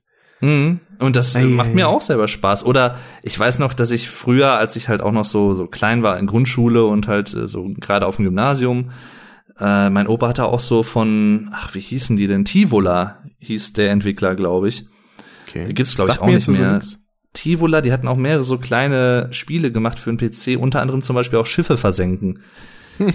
Und das äh, haben wir da, oder habe ich dann halt auch immer gegen Opa zum Beispiel gespielt und sowas. Das, äh, ja, das ist so schöne Erinnerung. Also ja, und natürlich dann, ich glaube, zwei Sachen haben das Ganze halt profitiert, so wie es heute ist. 2007 die Erfindung und die Einführung des ersten Smartphones mit dem ersten iPhone. Ja, also vor allen Dingen, wenn man sich auch so diese Präsentation anguckt und sieht, mhm. was für Dinge heutzutage eigentlich schon wieder selbstverständlich sind. Ist krass. Und das ne? war halt damals vor 13 Jahren revolutionär. Du hattest ja. damals kein Smart Device, nichts bezahlbares, wo du drauf rumtatschen konntest. Das gab's mhm. nicht. Ja. Und heutzutage ist halt so, ja, ich habe mir jetzt ein neues Smartphone gekauft, hier für 100 Euro. Schmeiß sie nächste Woche wieder weg und kauf mir neues. Ja, das, das ist auch noch mal, das ist noch mal ein ganz eigenes Thema für sich, diese Wegwerfmentalität. Äh, da könnte ich finde halt auch, auch immer krass, was für Leute sich denn irgendwie wirklich für 1000 Euro irgendwie ein Smartphone holen und dann ein Jahr später, wenn das Nachfolgemodell kommt, sagen sie, ja gut, mhm. nee, dann pack ich das jetzt beiseite, kauf mir wieder das Neueste. Ja. Ich kann es verstehen bei ähm, diesen ganzen Verträgen, die man hier hat, wo man dann auch jedes Jahr mal ein neues bekommt. Ja, aber wenn man sich das selber jedes Mal kauft und dann entweder nur weglegt oder dann für starken Verlust wieder verkauft, da kann ich das nicht so ganz nachvollziehen. Ich habe meine Handys immer benutzt, bis sie nicht mehr funktioniert haben. Ja. Wobei ich sagen muss, dass meine Smartphones bisher auch nicht so die größte Halbwertszeit hatten. Also beispielsweise mein Moto MG5 oder so, das hat anderthalb Jahre gehalten. Das ist halt gar mhm. nichts. Mein S4, das hatte ich von 2015 bis, ich glaube, 2017 oder so. Also das ist halt alles eigentlich gar nicht mal so lang. Und ja. mein Handy, was ich jetzt habe, das habe ich nicht ganz ein Jahr, weil das ist mein neues, nachdem mir das Moto letztes Jahr kaputt gegangen ist bei der äh, in, an dem Wochenende von der Demonstration, weil mhm. da mal da dann auf einmal mein Klinkenanschluss nicht mehr funktioniert hat. Richtig, ja, kann ich mich dran erinnern, ja. ja. Das war genau. auch ein bisschen kackes, aber die Streams waren sehr cool. Auf jeden Fall. Nee, bei mir tatsächlich, ich habe also ich hatte, nachdem ich diese ganzen Motorola und Nokia von früher, diese Klapphandys und sowas durch hatte, was die Smartphone-Generation angeht, ich hatte, hatte ich immer nur Samsung bisher, also kein anderes. Hm. Äh, bin auch nach wie vor eigentlich sehr mit Samsung persönlich zufrieden. Ähm, und ich hatte halt das erste Samsung Galaxy, also S1 im Prinzip. Und hm. das habe ich tatsächlich, glaube ich, irgendwie ich weiß es nicht mehr ganz genau, aber es dürften echt so sechs, sieben Jahre gewesen sein, habe ich dieses eine Handy benutzt. Also ich habe S2, S3, S4 komplett übersprungen und bin dann vom S1, als das wirklich dann irgendwann auch Oppe war, wie man bei uns im Sauerland sagt, äh, bin ich zum S5 gewechselt. Ach krass. Ja, und hab dann das S6 übersprungen, bin jetzt beim S7 und ich bin auch so jemand eigentlich, was du gerade auch sagtest, äh, oder auch uneigentlich bin ich so, dass ich, äh, ob es jetzt ein Handy ist oder irgendwas, irgendwelche technischen Geräte, ich nutze die so lange, bis die kaputt sind. Ja. Und ja, ich muss trotzdem gestehen, dass schon das Verlangen teilweise da ist, sich auch ein neueres Modell zu holen, wenn es die Möglichkeit geben sollte. Ein gutes Beispiel ist jetzt, ich war jetzt ähm, letzte Woche in Leipzig ähm, mit äh, zwei anderen YouTube-Kumpeln und ja. unter anderem auch mit dem äh, Get Germanized, mit dem Vuko und der hat das oh, was ist das, S10, glaube ich, oder so, das, das neueste Modell. Und also auch mit 4K-Kamera und was weiß ich was alles. Und ja, also mittlerweile können ja auch so iPhones einfach 4K 60 Frames, wo ich ja, mir denke, ja. das kann doch nicht mal mein Camcorder, den ich hier krass, stehen habe. Ja, ja, ja. Richtig, uh. ja, das, das ist halt auch voll interessant, dieser Punkt. Äh, ich spring gerade so ein bisschen zwischen den Themen, aber das ist kein äh, Problem. Zwischen ab, ab wann Smartphones qualitativ Camcorder überholt haben. Oder halt teilweise äh, so die handelsüblichen Camcorder zumindest. Also und ab wann zum Beispiel auch MP3-Player obsolet wurden. Also eigentlich ja mit der Erfindung ja. des Smartphones kann man fast vielleicht schon so sagen. Wobei ich zum Beispiel da auch, ich hatte so einen Philips MP3-Player. Ich weiß jetzt die genaue Bezeichnung nicht mehr, die Type. Aber den habe ich, glaube ich, bis Ende 2018 also ich lass mich lügen, ich glaube 12, 13 Jahre lang benutzt tatsächlich. Der hatte 8 hm. Gigabyte. Das war, als ich den gekauft hatte, war das echt viel. Ja. Und musste auch immer, das fand ich aber auch immer schön, weil es für mich persönlich eine Challenge war. Es ist ja immer neue Musik veröffentlicht worden und die wollte ich dann halt auch teilweise äh, auch auf dem Player haben und ich musste immer Prioritäten setzen. Okay, welches Album schmeißt du runter und welches Album packst du dafür drauf? So, und das hast, hat man natürlich äh, heutzutage weniger, wenn man halt natürlich viel, viel mehr ja, Speicherplatz zur Verfügung hat. Ja, also wenn ich mal überlege, auf meinem Handy zum Beispiel habe ich halt insgesamt 160 Gigabyte, da kann ich mir halt gefühlt ganz Spotify runterladen. ja. Also da hat man dann nicht unbedingt das Problem, aber bei so alten MP3-Playern, da war es halt bei mir auch so. Ich hatte meinen ersten MP3-Player, den hatte ich mit einem Gigabyte und da war dann halt auch die Wahl, was packe ich mir darauf? Hm. Und ja, irgendwann Der, mussten dann halt alte Sachen, die man entweder kaum gehört hat oder die man sich schon überhört hat, die mussten dann halt weichen. Das war der Struggle, ich sag's euch, Leute. Also ja. auch damals, ich habe den ersten MP3-Player, das war, der sah eher aus wie so ein USB-Stick eigentlich, mit so einem. Genau so einen äh, hatte ich auch, ja. Ne, mit so einem Display. Ach, wie hieß denn, wie hieß denn die Firma von hier, der, der Mann von Verona Pot? Der hatte äh, doch, nee, Maxdome? Nee. Oder doch Maxdome? Nee. Nee, Maxdome ist auf jeden Streaming-Portal. Ja, ja, aber ach, so ähnlich, glaube ich. Und die hatten auch auf jeden Fall so MP3-Player hergestellt, sowas, so in die Richtung ging das. Ah, okay. Ähm, das weiß ich wohl noch irgendwie so, meine ich, mich dran zu erinnern. Und der hatte 512 Megabyte. Boah. So, das, das war schon also Leben am Limit, sage ich euch. Das, das war schon heftig. Da da kommt ja auch noch drauf an, was du für MP3s drauf hast. Ob die jetzt äh, richtig genau. hart komprimiert sind oder ob du da so eine 320er, sag ich jetzt mal, drauf hast. Mhm. Ja, da, da hat das schon echt einen Unterschied gemacht, ob du 192 Kilobit hattest oder 320. Das macht dann jedes äh, Byte und jedes Bit einen Unterschied. Richtig. Zum Beispiel äh, unsere Podcasts, die sind in 80 Kilobit, weil das für Sprache vollkommen ausreicht. Mhm. Das ist und halt voll interessant, weil mein eigentlicher, äh, so, ja, wie soll ich sagen, meine Intuition, die dann so direkt bei mir getriggert wird, wenn ich das höre, ist halt, boah, ist das eigentlich wenig, aber für Sprache reicht's. Also, ja. weil ich denke halt immer so direkt in so musikalischen äh, Bitrates und sowas alles automatisch. Mhm. Äh, und also ganz ehrlich, es gibt ja Leute, die den Unterschied nicht hören. Das finde ich bis heute bemerkenswert, wie man den Unterschied zwischen einer 64 Kilobit und einer wenn ich jetzt mal die Extreme nehme, einer 320 Kilobit MP3-Datei teilweise nicht hören kann. Ich finde das krass. Ja. Das ist so ein klarer Unterschied einfach von der Klangqualität her, dass ich verstehe nicht, wie manche Leute das nicht hören. Also ich Das kann man aber nicht. tatsächlich auf vieles beziehen. Zum Beispiel so, viele sehen auch den Unterschied zwischen 1080p und 4K nicht, was ich sehr ja. merkwürdig finde. Wenn man jetzt sagt zwischen 720 und 1080, okay. Mhm. Da könnte ich es irgendwie ein bisschen nachvollziehen, aber so das Vierfache quasi von der Auflösung schon fast ja, ja. ist äh, doch ein deutlicher Unterschied. Oder auch ähm, das beliebte Beispiel 30 und 60 Frames. Oh, da sehe ich keinen Unterschied. Das, ja, das, ich glaube, das wird manchmal als Argument so vorgeschickt von wegen, weil man sich damit nicht näher befassen will oder so, oder weil man vielleicht selber die technischen Möglichkeiten nicht hat oder glaubt, die nicht zu haben und sich dann, man sich dann nicht die Blöße geben will. Wäre jetzt meine Vermutung teilweise auch. Ähm, aber ja, oder vielleicht auch einfach, weil es irgendwie, ich meine, das hat man ja auch manchmal, weil es halt irgendwie cool erscheint, so anders zu sein, sag ich ja, mal. Ach, ich so richtig schön wahr. edgy, einfach ja, so mal. Edgy. Ich bin dagegen, geil. Genau, ja, ja, nee, ich sehe da keinen Unterschied. Da kannst du mir erzählen, was du willst, nee. Ja, das. So, ja, das ist vor allen Dingen bei Jugendlichen eigentlich sehr oft oder bei älteren Semestern, dann stellenweise auch, die sich hm. so nicht umstellen möchten. Die ja, dann sagen genau. so, zwischen Skype und Discord, da höre ich keinen Unterschied. Klingt genauso gleich. Mhm. Verstehe ich dich. Das, ja, genau. Da, da könnte ich jetzt eigentlich eine Brücke bauen zu einem äh, aktuelleren Thema, was wir auch mit ansprechen wollten in diesem Podcast. Ja. Und zwar, ähm, wo du gerade das angesprochen hast, äh, passt eigentlich perfekt als Brücke sogar. Ich bin momentan im Homeoffice wegen der ganzen Coronavirus-Krise, die äh, nicht nur Deutschland befallen hat, sondern aus China die ganze Welt erobert hat.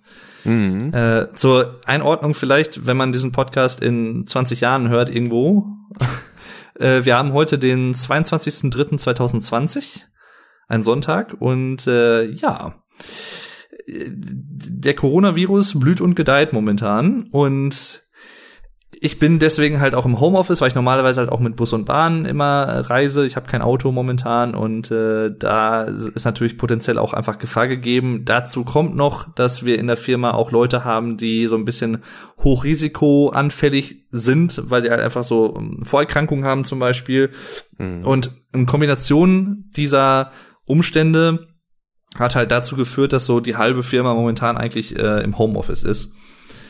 Und, und auch ja. einige Schulen geschlossen. Beispielsweise genau. bei mir, ich habe jetzt insgesamt fünf Wochen quasi Corona-Ferien. Ja. Hm. Und, und das da, halt kurz vor den Prüfungen, das ist halt alles ein bisschen schwierig. Genau. Da, das ist auch nochmal ein interessanter Punkt. Ähm, Komme ich gleich drauf zurück, erinnere mich ruhig mal dran, Stichwort Corona-Ferien. Ähm, was ich sagen wollte eigentlich, ähm, wir machen das so, dass wir per Skype halt Videokonferenzen halten, so zweimal am Tag meistens, oder halt auch so bei Skype generell schreiben, wenn wir Sachen brauchen oder irgendwelche äh, Files hin und her schicken und sowas, Kollegen untereinander, jetzt wir von der Arbeit, von der Firma. Und das klappt auch wirklich echt gut, aber man merkt natürlich schon teilweise, wenn wir so eine Gruppenkonfi haben mit alle mit Webcam und sowas alles, ah, kommt so ein bisschen an seine Grenzen irgendwie Skype manchmal. Ja, und, und, man sieht auch, wer das gute Equipment da hat, ne? Richtig, ja, man hört's und sieht's äh, tatsächlich. Ich möchte mich da jetzt nicht selber herausstellen, aber äh, ich bin's tatsächlich, ja. Äh, ich bin's.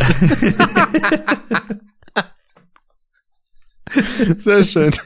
Ja, ah. nun. Im Vergleich zu meinen Kollegen, die haben halt nur so einfache Webcams und halt so nutzen halt entweder das Webcam-Mikrofon hm. äh, oder so Apple-Kopfhörer. Oder Apple, ja, ja, genau.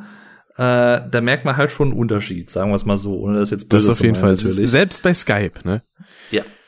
Und ja, ich habe da halt auch schon mal so ein bisschen angesprochen von wegen, ja, es gibt da ja zum Beispiel auch so dieses Discord und so.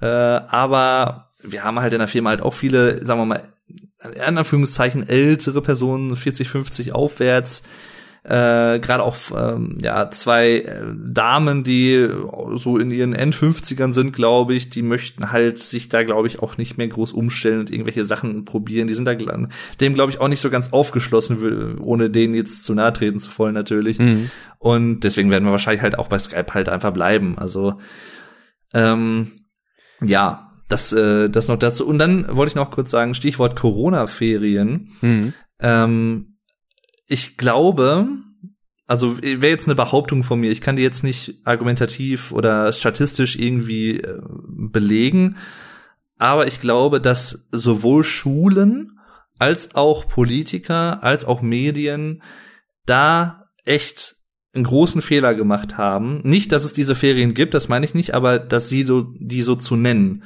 weil ich weiß auch, dass ähm, bei vielen Schulen tatsächlich irgendwie gesagt wurden, ja, die die Osterferien werden vorgezogen und sowas. Das ist, das stimmt natürlich auch, das wird gemacht.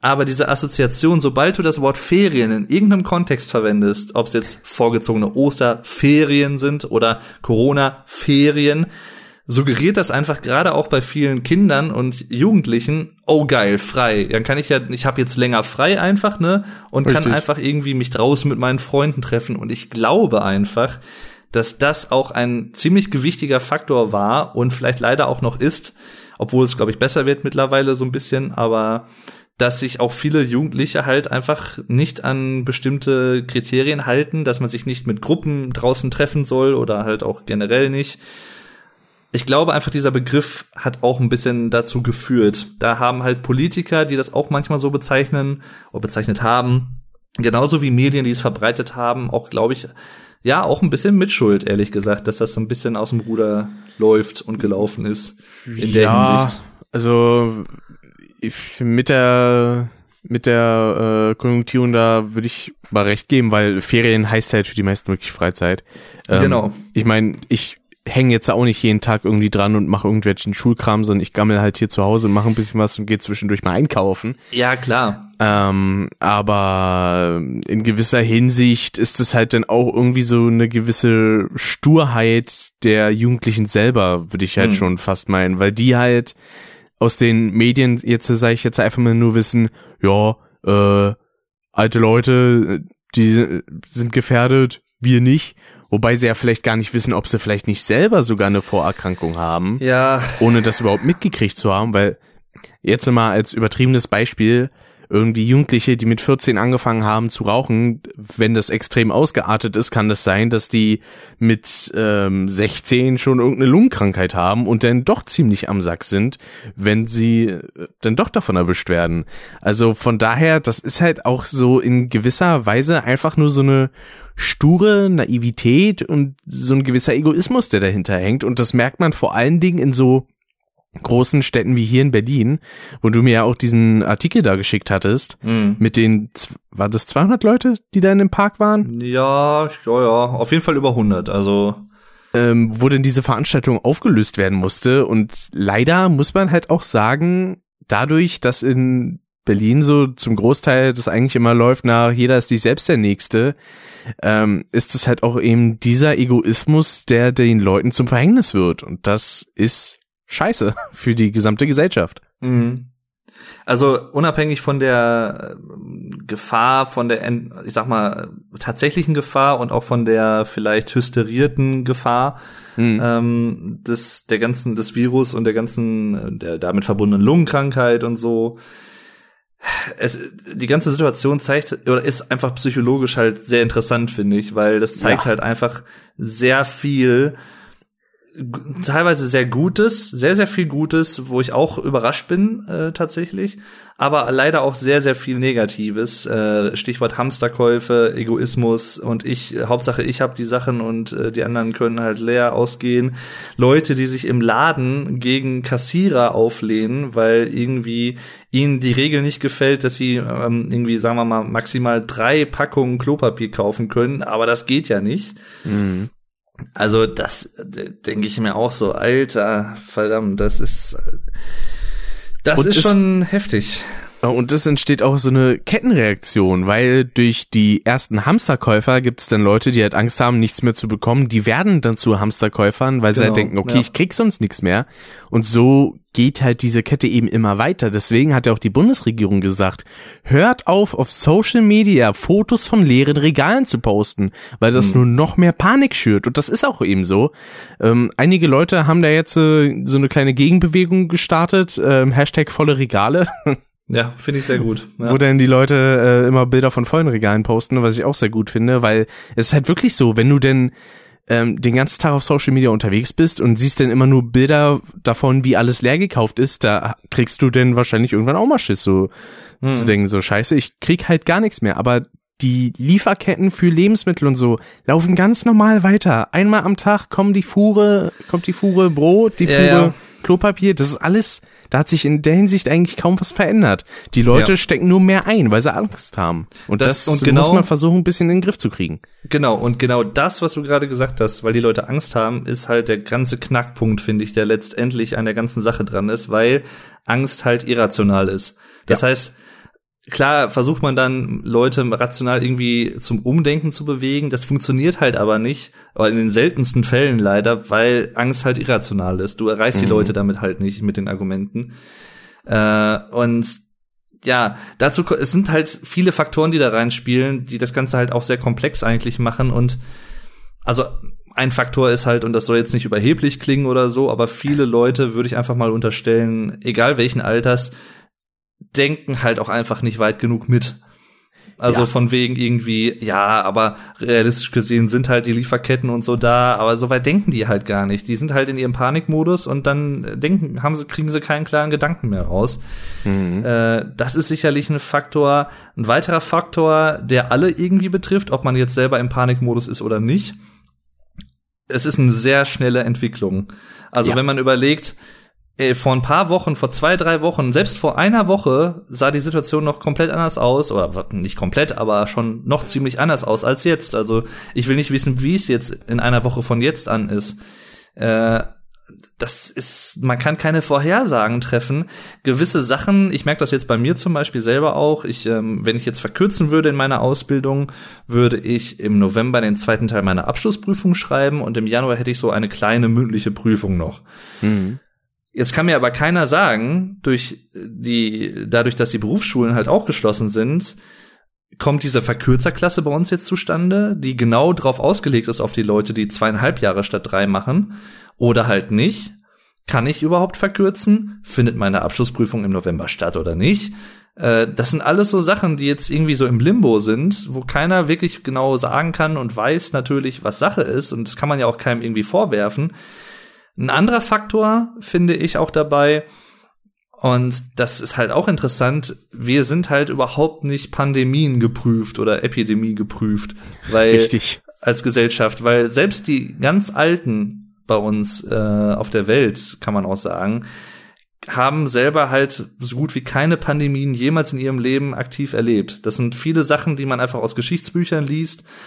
Dazu kommt dann auch wieder noch, dass selbst wenn man Sachen nachlesen kann, okay, wie wurde denn, ich sag jetzt mal 1800 Schlag mich tot mit der Pandemie XY verfahren, das waren halt ganz andere Zeiten, die man auf heute nicht eins zu eins übertragen kann. Ja. Das heißt, es sind so viele Faktoren, die das Ganze zu einer sehr einzigartigen Situation machen, viele Leute, leider auch ein paar Virologen, aber das bleibt halt einfach nicht aus, weil und das meine ich, wie gesagt, auch nicht als Vorwurf. Das ist halt einfach der Lauf der Dinge. Äh, man lernt halt neue dazu, man erforscht das Virus weiter und er hat halt neue Erkenntnisse dadurch. Viele Sachen, die am Anfang halt gesagt wurden, als es gerade frisch in Deutschland in Anführungszeichen eingetroffen ist, haben sich halt auch als falsch herausgestellt. Also das, was du eben zum Beispiel auch schon angesprochen hast, von wegen, ja, dass hauptsächlich ältere Leute betroffen sind, nee. Also das, da ist man erst von ausgegangen, aber mittlerweile ja. weiß man halt auch, dass äh, auch gerade jüngere Leute äh, stark davon betroffen sind und vor allem, was das Ganze noch mal schlimmer macht, dass man selber Träger des Virus sein kann, ohne es zu merken. Richtig, und das und dadurch halt den so, weiterverteilt. Genau, und das macht's halt so unberechenbar und das macht halt auch diese ganzen drastischen Maßnahmen auch irgendwie notwendig, finde ich. Andererseits habe ich gelesen, jetzt auch vermehrt in den letzten Tagen, habe ich auch ein bisschen drüber nachgedacht, oder finde ich halt auch interessant eigentlich. Wir sind halt immer eigentlich als Gesellschaft, würde ich sagen, zum Großteil so ein bisschen so gegen diesen bevormundenden Staat, der irgendwie sagt, okay, das dürft ihr machen, das dürft ihr nicht. Aber jetzt merkt man eigentlich natürlich aus Sicherheitsfaktoren heraus und dass die Freiheit von einem selbst irgendwie nicht zu sehr äh, in Mitleidenschaft gezogen wird, wie sehr und wie schnell wir uns dann doch auch irgendwie, also das, der Großteil der Bevölkerung zumindest, dann doch auch irgendwie Maßnahmen fügen. Also äh, zu Hause bleiben zum Beispiel. Wie, klar ja. gibt's halt, wie gesagt, die Gruppen, die äh, halt so ein bisschen verklatscht sind im Kopf und so und die sich ja. da nicht dran halten. Die halt dann denken, man will ihnen willentlich irgendwas wegnehmen, was halt. Ja, ja. Ah, ist immer schwierig. Vor allen Dingen mit solchen Leuten kannst du dann auch nicht argumentieren, weil die sagen dann, ja, ja, bist ja eh schon unter der Kontrolle, so nach dem hm. Motto. Und ich mir dann Deswegen, denke, so, ja, ja, okay, ist gut, dann mach doch. Genau. Und manche Leute, äh, die sagen dann zwar auf der einen Art, äh, Natürlich muss man das jetzt alles so machen, damit man die Ausbreitung verhindert oder so, aber andererseits gibt's dann immer so ein, ja, das stimmt einen dann doch schon nachdenklich, wie man jetzt dann doch so schnell irgendwie von, von dem einen Extrem, der, der Staat hat mir gar nichts vorzuschreiben, ins andere Extrem teilweise schon reinrutscht, von wegen, ich füge mich jetzt genau all dem, was der Staat macht, damit ich sicher bin. da kann man mal sehen, wie, wie schnell man das doch irgendwie ja, von dem einen Modus in den anderen schalten kann oder auch schalten muss teilweise, ja. was sich vielleicht manche auch gar nicht so hätten erträumen lassen. Also ich meine, wir sind weit davon entfernt, in einer Diktatur zu leben oder so. Ich will jetzt, ich bin froh, dass ich nicht in China lebe, bin ich ganz ehrlich, gerade heutzutage.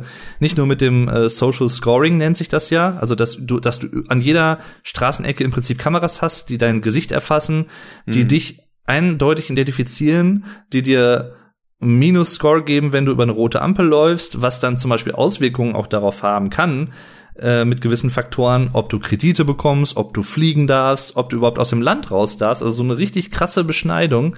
Boah. Wobei man dazu auch ehrlicherweise sagen muss, dass die Chinesen, anders als das vielleicht in Deutschland der Fall wäre, oder hoffentlich in Deutschland der Fall wäre, damit gar nicht mal so ein großes Problem haben, weil die einfach eine andere, die haben eine andere Mentalität zu leben, eine andere Lebensweise. Ja, da ist halt auch die Sache, wenn du es gewohnt bist, dann hinterfragst du es halt auch irgendwann nicht, ne? Ja, ja, genau. Und da bin ich halt froh, auch weil da halt zum Beispiel momentan ist es so, ich glaube, gestern habe ich jetzt gelesen, 46 neue Fälle in China, was ja im Prinzip in Anführungszeichen nichts ist.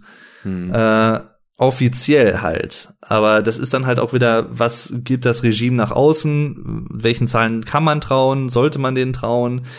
Richtig. Und denn selbst halt wenn die Zahl so übermittelt echt wäre, wie sieht die Dunkelziffer aus? Genau. Das ist ja auch nochmal ein ganz gewaltiger Unterschied. Richtig. Und was halt auch interessant ist, äh, generell, das könnte man vielleicht auch noch mal einmal kurz äh, sagen, vielleicht wissen das ja auch einige Leute noch nicht, die den Podcast hören. Ähm, es ergibt eigentlich Sinn, aber man, man, macht, man macht es sich halt eigentlich nicht so klar. Wenn wir jetzt Zahlen in den Medien hören von wegen, wir haben jetzt in Deutschland so und so viele Infizierte und so und so viele Todesfälle, dann sind das Zahlen, die nicht von demselben Tag sind, sondern von vor, ich sag mal, sieben bis zehn Tagen.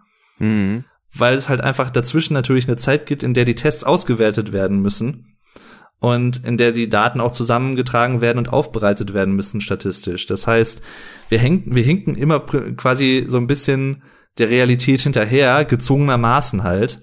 Ja. Und eine Sache, da habe ich mich auch so ein bisschen habe ich tatsächlich so einen kleinen Rant gemacht, den ich eigentlich selten mache auf YouTube, vor allem auch politisch nicht, weil ich mich da ganz gerne bedeckt halte, was so politische Themen generell angeht. Ich finde, das hat auf meinen Kanälen jetzt nicht so wirklich viel zu was zu suchen. Aber ich habe jetzt ähm, am Samstag, also gestern, einen Spaziergang gemacht und habe halt so einen kleinen Ask Me Anything Livestream für meinen Rockdave-Kanal gemacht. Und dann kamen wir halt auch auf das Thema irgendwie, natürlich haben die Leute halt aus den USA, also Zuschauer, die von da zugeschaltet haben, gefragt, wie ist denn die Situation in Deutschland so. Und dann bin ich irgendwie von Hölzgen auf Stöckchen halt auch dazu gekommen, dass gerade auch der werte Herr Trump ja immer groß daran ist, den Finger auf andere zu zeigen, von wegen, ach, ihr die Deutschen und die haben ja viel mehr Fälle als wir und die EU, die hat ja viel mehr Fälle als wir, ja. ohne aber halt dann natürlich zu sagen, wodurch das halt kommt, weil wir haben halt in Deutschland und ja mit Ausnahme von Italien jetzt und auch anderen Ländern, äh, zusammen mit anderen Ländern, relativ früh angefangen überhaupt zu testen und dadurch haben wir natürlich im Endeffekt viel mehr Fälle, die wir vorweisen können, als die USA, die bis vor ein paar Wochen noch überhaupt nicht getestet haben und überhaupt eigentlich gar nicht wirklich wissen, wie viele Leute infiziert sind. Ja. Dann, dann ist es natürlich äh, einfach für ihn, auf andere Länder zu zeigen und da mal wieder so ein bisschen so die Hasskeule zu schüren, von wegen irgendwie, wir, wir sind better, äh, better, better als you äh, und so. Ja, und aber das, ja. der ändert seine Meinung ja auch irgendwie, wie gerade der Wind weht, so ja, Motto. Aber Weil den einen Tag hat er irgendwie gesagt, von wegen, ähm, ja, das ist alles nur irgendwie von den Republikanern oder so. Nee, von den Demokraten. Von den, von den Demokraten. Er, er ist ja der ähm, Republikaner, genau. Stimmt ja. Die ähm, Demokraten, die Bösen, die waren das wieder, die haben das alles wieder erfunden. Richtig. Und dann ja, ja. wieder einen anderen Tag sagt er wieder was anderes. Also der, ich frage ja. mich halt auch echt, wie man nur daran denken kann, den halt wieder zu wählen. Ich verstehe es nicht. Das, ja, das habe ich halt auch sagen wir mal so, das habe ich auch gedacht, bis vor ein paar Wochen, so zwei, drei Wochen war das. Wir haben bei uns in der Firma einen amerikanischen Arbeitskollegen, also ein Arbeitskollege von mir ist Amerikaner. Ja. Äh, und den, mit dem bin ich halt dann auch auf das Thema gekommen, weil wir uns halt sehr gut verstehen und so, ist ein super netter Typ. Und da habe ich halt auch so gesagt, irgendwie, weil ich weiß halt, dass er jetzt auch nicht so der Trump-Supporter ist. Ich kann nicht verstehen, oder warum Leute den wählen und so. Und er sagte halt, auch mit Blick auf die kommende Wahl, ich garantiere dir fast schon, dass der wiedergewählt wird, weil ja. der sein, weil der seine Versprechen hält. Das sind Versprechen, die wir natürlich aus dieser europäischen deutschen Sicht überhaupt nicht teilen und auch viele Amerikaner aus dem demokratischen Lager nicht teilen. Aber die Versprechen, äh, also viele Versprechen, hat er halt einfach gehalten. Und gerade das mobilisiert halt auch viele Leute, die ihn dann wieder wählen werden. Und da ist schon was dran. Also das glaube ich halt auch. Leider. Ja, beispielsweise der ganze Kram auch mit Obamacare, was der denn abgesägt hat und so, ne? Ja, ja. Was ja quasi eigentlich so eine Richtung war, ähm, die unserer ähm, sehr ähnelt, sag ich jetzt mal, was so Krankenversicherung angeht, glaube ich. Mhm. Ja, geht so in die Richtung, genau. Ja, ja und das war halt ein Ansatz und der wurde halt schon wieder direkt so, zack, nee, machen wir nicht. Ja, ja, ja, genau. Ah. Das, das soll jeder Amerikaner selbst entscheiden können, ob er äh, krankenversichert ist oder nicht. Äh, und sowas halt, das ist, ja, ohne das jetzt böse zu meinen, aber wenn man, wenn man es jetzt zynisch sagen würde, dann ist es halt leider so, dass die Amerikaner uns Deutschen in Anführungszeichen äh, leider halt auch so ein bisschen gesellschaftlich ein bisschen hinterherhinken bei so manchen Entwicklungen. Das ist leider immer noch so. Und das ist auf äh, jeden Fall. Ja. Das ist Wenn man halt, überlegt, äh, dass Leute schon fast einen Kredit aufnehmen müssen oder wirklich einen Kredit aufnehmen müssen, weil sie sich mal ein Bein brechen und dafür die OP bezahlen ja, müssen. Ja. Und was halt auch noch zum Beispiel so ein äh, Beispiel davon ist, so die ganzen College-Kosten und sowas. Wenn du überlegst, klar, bei oh, uns ja. kostet ein Studium auch mehrere tausend Euro, aber das, das kannst du halt bei uns kostet teilweise, habe ich so den Eindruck, ein komplettes Studium so viel wie teilweise ein Semester in den USA an der Universität oder am College. Also jo. das, das sind halt, Verhältnismäßigkeit ist halt überhaupt nicht gegeben. Und das ist von wegen sozialer Aufstieg, was wir in Deutschland ja zumindest mittlerweile äh, ja, wo wir so mittelmäßig bis ganz gut eigentlich sogar drin sind, durch BAföG, durch äh, KfW-Kredite und was weiß ich was alles, was wir da haben mittlerweile das hast du da ja auch alles nicht so. Da hast du halt, du musst halt reiche Eltern haben, so und ja, dann kannst du es machen, ne? So, ja. wenn man es jetzt mal so ein bisschen platt ausdrückt. Oder wenn du Glück hast, kriegst du noch irgendwie ein Stipendium für eine Uni. Ja. Aber das war's dann halt auch schon, ne? Und äh, vor allen Dingen, wenn man mal so überlegt, beispielsweise Medizinstudenten, die zahlen Jahrzehnte ihre Studienkredite mhm. ab. Das ja. ist krass. Das ist heftig. Also, ich bin auch mal gespannt, wann da vielleicht mal eine Veränderung reinkommt. Ich meine, das, das Gute ist, das, das Positive, was ich mir immer vor Augen halte, ist, dass ähm, in Amerika die Amtszeit von Präsidenten ja begrenzt ist. Anders als in Deutschland. Ja, zum Glück. also an, in Deutschland bei Kanzlern muss man dazu sagen. Bei Bundespräsidenten ist die Amtszeit ja in Deutschland auch begrenzt, aber hm. ähm, deswegen, ich bin zum Beispiel eher auch so ein Verfechter dafür, dass man das auch in Deutschland begrenzt auf zwei Legislaturperioden weil es gibt halt Leute, das ist halt krass eigentlich, wenn man sich das so vorstellt, aber die sind halt mit Angela Merkel aufgewachsen, also Leute, die 2005 geboren wurden, in dem Jahr, als Angela Merkel Bundeskanzlerin wurde, sind jetzt halt 15 Jahre alt und haben halt nur Angela Merkel als Kanzlerin erlebt, so. Ja. Und das, ich mein, das also ist halt ich krass, zum Beispiel habe noch ein bisschen gesund. Gerhard Schröder mitbekommen, aber sonst der Rest war halt auch nur mhm. Merkel. Ja, genau. Ich ach Gerhard Schröder, ja, den habe ich auch. Äh, das war so meine erste politische Wahrnehmung, die ich so richtig aktiv hatte. Mhm. Damals gab es ja auch die die Gerd Show zum Beispiel. Da gab es auch so eine CD, äh, die dann aufgenommen wurde. Die habe ich auch immer noch. Da waren echt geile Sachen dabei. Genau. Hol mir äh, auch sowas wie und so. richtig. Ja. ja. ja. Oder hier dieses eine Cover zu diesem SLH habt da gab's ja auch ja, noch ja. so eine Version ich von euch die Steuern. Gewählt genau. ist gewählt. Ihr könnt mich jetzt nicht mehr vorjahren. Das ist ja das Geile an der Demokratie. ja, das ist echt genau. Äh, gut gemacht, ja, ja. Da war auch, oh, wie hieß denn der Imitator nochmal? Irgendwas Elmar mit Elmar. Brandt. Genau. Elmar Brandt. Mhm. Ach, das war schon was. Oder, oder auch, auch im Radio die ganzen Sendungen und sowas, ne? Ja, ja. Ach, das, das war echt gut. Äh, nee, aber das, ich meine, das ist zum Beispiel dann, das könnte man dann in einem kommenden Podcast vielleicht noch mal mehr auch erörtern, wenn es da näher an das Datum geht, äh, was kommt nach Merkel oder hm. wer, vor allem wer kommt nach Merkel? ist es unser Heimkandidat, also der, der bei mir aus der Stadt kommt, Friedrich Merz? Oh Gott. Ja, der kommt nämlich aus Arnsberg tatsächlich. Der ist nämlich auch gerade jetzt hier vor Ort. Also nicht bei mir im, im, in der Wohnung, aber halt im Ort, weil der halt halt auch Corona äh, sich infiziert hat. Der hat ein Coronavirus. Ah. Und äh, also der, der wird schon eher so einen Rechtskurs einschlagen im Vergleich. Und ähm, dann halt der, der Armin Laschet zum Beispiel. Ich bin jetzt per se generell nicht so der totale CDU-Anhänger, muss man vielleicht dazu sagen. Also ich bin da eher so ein bisschen äh, Mitte-links eingestellt meistens. Ja.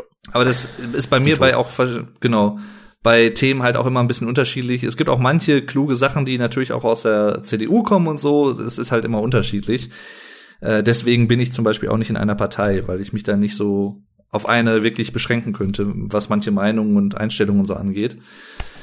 Ähm, und ich persönlich muss aber tatsächlich sagen, dass ich den Laschet ganz gut finde eigentlich. Äh, der, man merkt das jetzt halt auch, der hat jetzt natürlich den Vorteil, gerade in dieser Corona-Krise, dass er sich sehr profilieren kann als Ministerpräsident von NRW. Mhm. Den, den, diesen Vorteil haben halt Merz und Röttgen und so natürlich jetzt nicht, weil die halt eher so von außen immer mitspielen. Und Laschet ist halt aktiv Ministerpräsident, hat ein hohes Amt inne.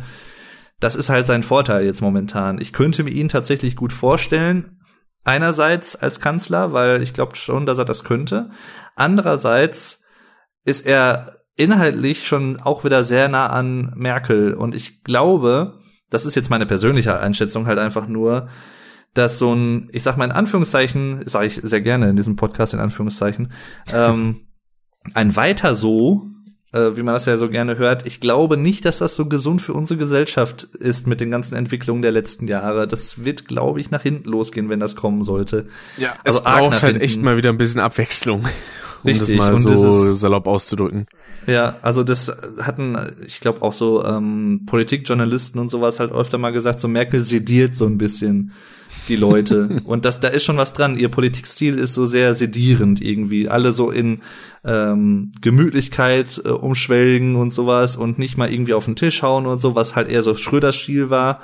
Ja. Und äh, das habe ich halt persönlich, um das jetzt mal einfach meine persönliche Meinung dazu sagen, ich hab's halt auch ein bisschen satt, ehrlich gesagt. Ich kann das nicht mehr ab, dieses ständige und nicht mal klar, wirklich klare Kante zeigen, vielleicht auch mal wenn man öffentliche Auftritte hat, mal ein bisschen klarer sich zu positionieren. Da ist sie halt aber auch menschlich einfach nicht der Typ für. Das ich glaube, halt die klarste Kante, die sie hat, ist gegen Karneval. Das, ja, das Wenn man sich geil. das immer anguckt, das diese Bilder, wo sie dann ja, beim ja. Karneval da so steht, sie zieht halt immer eine Schnute. So, ja, ja. Aber also, da denke ich mir auch so, das sind die Momente, da finde ich sie sehr sympathisch. Da finde ich so gut. Und was ich, was ich äh, sagen muss, ich bin ja auch nicht jemand, der ähm, Leute jetzt aus Prinzip irgendwie blöd findet, weil sie aus einer gewissen politischen Richtung kommen, mit Ausnahme jetzt äh, von AfD und solchen Konsorten mal abgesehen. Äh, aber sie hatte jetzt vor ein paar Tagen zum Zeitpunkt der Podcastaufnahme eine äh, Fernsehansprache gehalten wegen der aktuellen Situation. Ja, genau. Und die war tatsächlich echt ganz gut. Also die war wichtig und wirklich auch äh, gut gemacht. Sie ist zwar immer noch nicht so ganz, also sie kann halt nicht aus sich herausgehen irgendwie. Und ich glaube, gerade in Zeiten, äh, vor ein paar Jahren wäre das vielleicht noch, da war es noch nicht so schlimm, aber gerade in Zeiten, wo du jemanden wie Bolsonaro in Brasilien hast, das ist so der brasilianische Trump im Prinzip, auch so ein mhm. rechter Typ.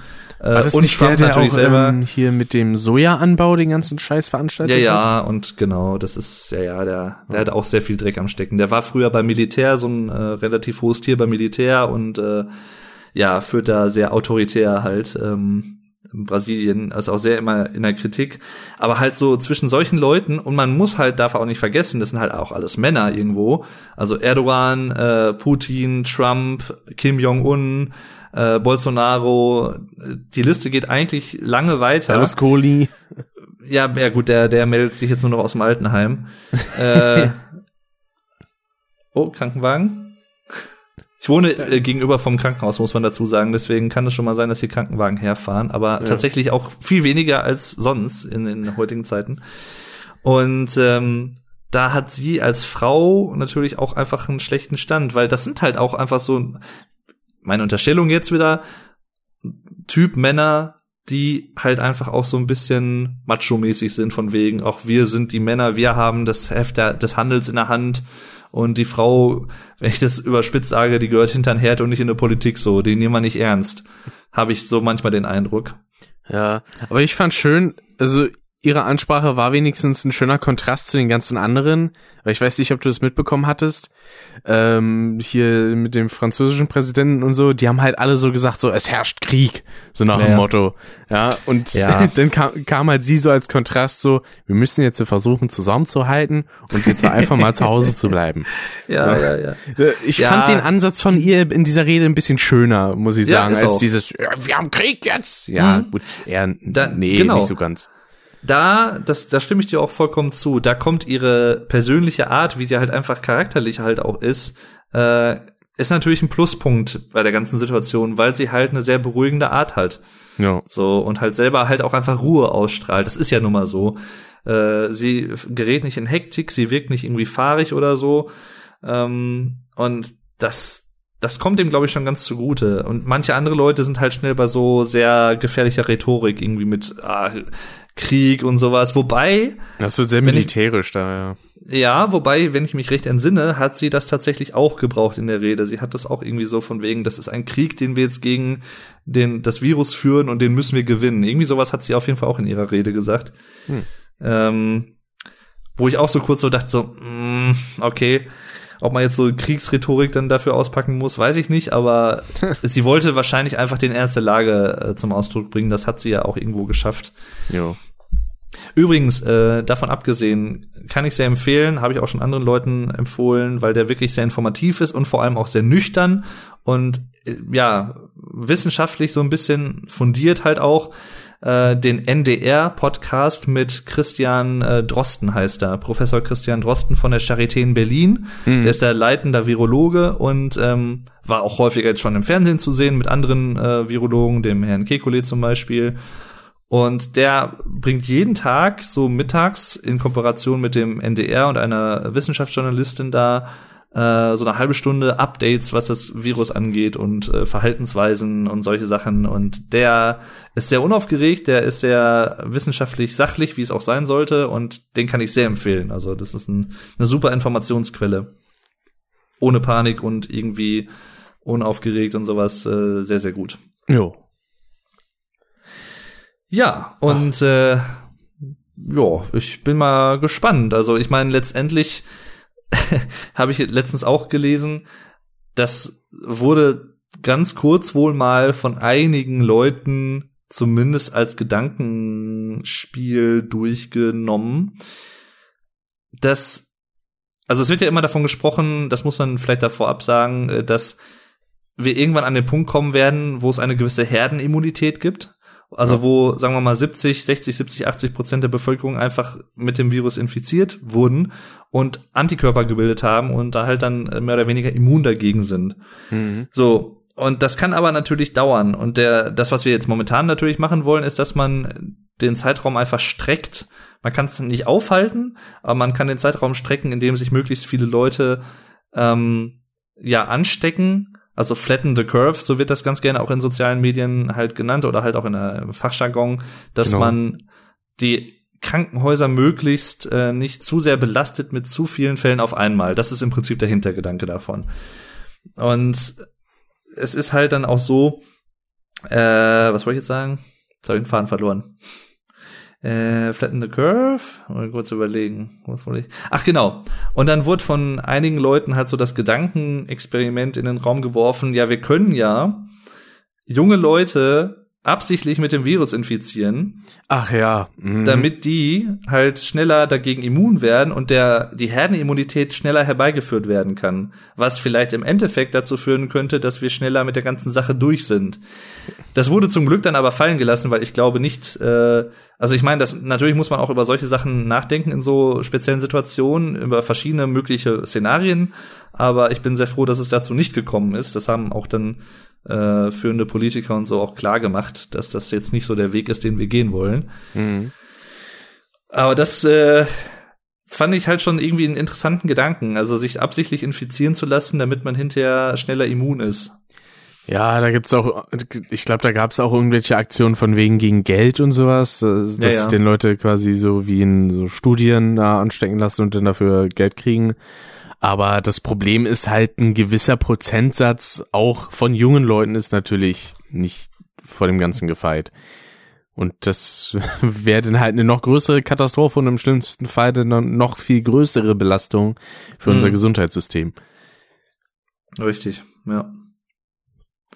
Alles ein bisschen schwierig zurzeit, aber so ist es. Ich hoffe mal, so dass man das in den Griff kriegt, weil es ist ja halt eben auch die Sache. Stoppen kann man es nicht, man kann es halt nur hinauszögern. Das, deswegen fand ich auch das ganz ähm, interessant, als ich heute so eine von Google News war das, glaube ich, irgendwie eine Meldung bekommen hatte von wegen Coronavirus stoppen. Ja, nee, nicht stoppen, sondern eher eindämmen ja. für, die, für die Zeit. Stoppen gibt's erstmal nicht. Mhm. So ist es, ja. So ist es. Ja, ja und bin mal gespannt. Ich meine, dann wurde ja auch sehr viel mit gewissen ähm, Phrasen um sich geworfen, wo ich auch so dachte, okay, das ist jetzt wirklich mal eine Demonstration öffentlich dessen, dass wir ein, eines der reichsten Länder der Welt sind von wegen irgendwie, wir geben unbegrenzt äh, Kredite für alle Unternehmen. Ja. Wo ich mir auch so dachte, das musst du erstmal machen können als Land. Also das ist schon heftig. Richtig, das Geld musst du erstmal übrig haben. Ja, das sind ja äh, mehrstellige Milliardenbeträge, also dreistellige, wenn nicht sogar vielleicht in die Billionen hinterher hinein. Das weiß man ja alles noch nicht. Ja, weil es gibt halt so viele, die betroffen sind. Also allein schon Kinos, ähm, mhm. Bars, Clubs, äh, Selbstständige, ähm, die, viele Leute in der Medienbranche, also wie zum Beispiel das gerade die Filmbranche mitnimmt, diese ganze Situation, ist halt krass, so viel an Filmen wird verschoben, weil keine Drehs stattfinden können und oh, das ist alles ein bisschen schwierig. Genauso dasselbe gilt auch für die Spieleindustrie, wo jetzt auch einige Sachen erstmal verschoben sind, weil Leute im Homeoffice sind und sowas mhm. oder Sachen auch ganz erstmal kaltgestellt wurden. Und ja. ähm, das Härteste ist natürlich einfach, dass wir auch rein von der Weltwirtschaft her sehr von China abhängen. Weil aus ja. China gefühlt halt alles kommt irgendwie, was irgendwas mit Technik zu tun hat. Also irgendwie Platinen, die da zusammengebaut werden und sowas. Und da gibt's dann halt auch sehr viele Lieferengpässe, sprich beispielsweise ähm, für mh, einige Hardware, also sei es beispielsweise auch jetzt sowas, was ich benutze hier, Mikrofone und sowas, gibt's halt dann auch teilweise erstmal Engpässe, aber auch ähm, Autos, die gebaut werden und äh, sonstige elektronische und andere Teile. Das verspätet sich halt alles, weil nicht nur die Produktion hinterherhängt, sondern dadurch dann auch wieder die Lieferung und alles drumherum. Mhm. Ja. Und das habe ich zum Beispiel auch in meinem äh, Ask Me Anything Podcast, äh, oder meinem Livestream halt auch angesprochen, dass wir halt das merken wir jetzt halt auch wieder, ob es jetzt Atemmasken sind oder Desinfektionsmittel oder irgendwelche anderen Medikamente. Wir sind halt immer noch sehr stark vom Ausland abhängig, dass wir die Sachen davon da beziehen können. Ja. Und das, deswegen, das, das meine ich halt auch so ein bisschen. Manche könnten das vielleicht als zynisch begreifen, aber ich glaube halt auch, so schlimm das für auch viele Leute ist, diese ganze Situation. Ich glaube, wenn wir ein paar Sachen richtig entscheiden und ein paar Sachen nicht aus dem Gedächtnis verlieren, können wir daraus auch äh, positive Rückschlüsse ziehen für die Zukunft. Einfach, dass man Sachen anders regelt und ein bisschen anders plant. Ähm, auch das Ganze, was uns jetzt auch total auf die Füße fällt, was seit Jahren klar ist und wo eigentlich so gut wie nichts dran gemacht wird, dass Krankenhäuser wie Unternehmen arbeiten müssen seit, ich glaube, das hat 80er, 90er hat das halt vor allem begonnen, dass das vermehrt so geworden ist. Ich dachte, das äh, war erst 2000er so. Mh, mm, ja, so da auch. Zusammen mit der Bahn. Mal. Ja, das, äh, genau, Bahn ist halt auch noch so ein Thema, genau. Wobei die Bahn, das ist ja noch mal ein ganz interessanter Fall. Das ist, die Bahn ist ja ein privates Unternehmen. Richtig. Gehört aber dem Staat. Ja, weil es halt durch diesen Zusammenschluss mit der Reichsbahn und so genau. zusammenhängt.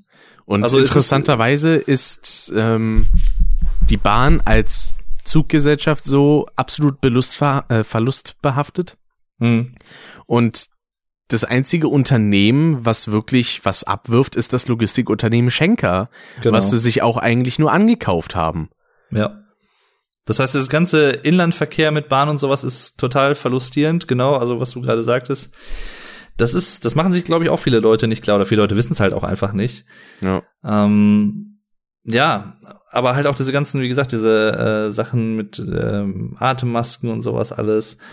Da finde ich, da hätte man auch früher als Staat tatsächlich eingreifen müssen und sagen müssen, bevor sich jetzt irgendwie Unternehmen Sachen äh, aufkaufen oder was, große Bestände von Atemmasken oder so, jetzt verhängen wir sofort einen Exportstopp oder irgendwie einen äh, Importstopp, damit wir das selber als Staat kontrollieren können, was wir importieren davon, wie viele wir selber brauchen, um die zum Beispiel an Institutionen zu verteilen und das hat man äh, meines Erachtens nach nicht früh genug gemacht, beziehungsweise macht man ja teilweise immer noch nicht, glaube ich. Ja. Ähm, es wurde zwar gesagt, okay, wir haben äh, etliche Masken halt gesichert und wir haben auch mit anderen äh, Unternehmen halt äh, Verträge geschlossen als Staat, damit die die Produktion jetzt hochfahren und sowas.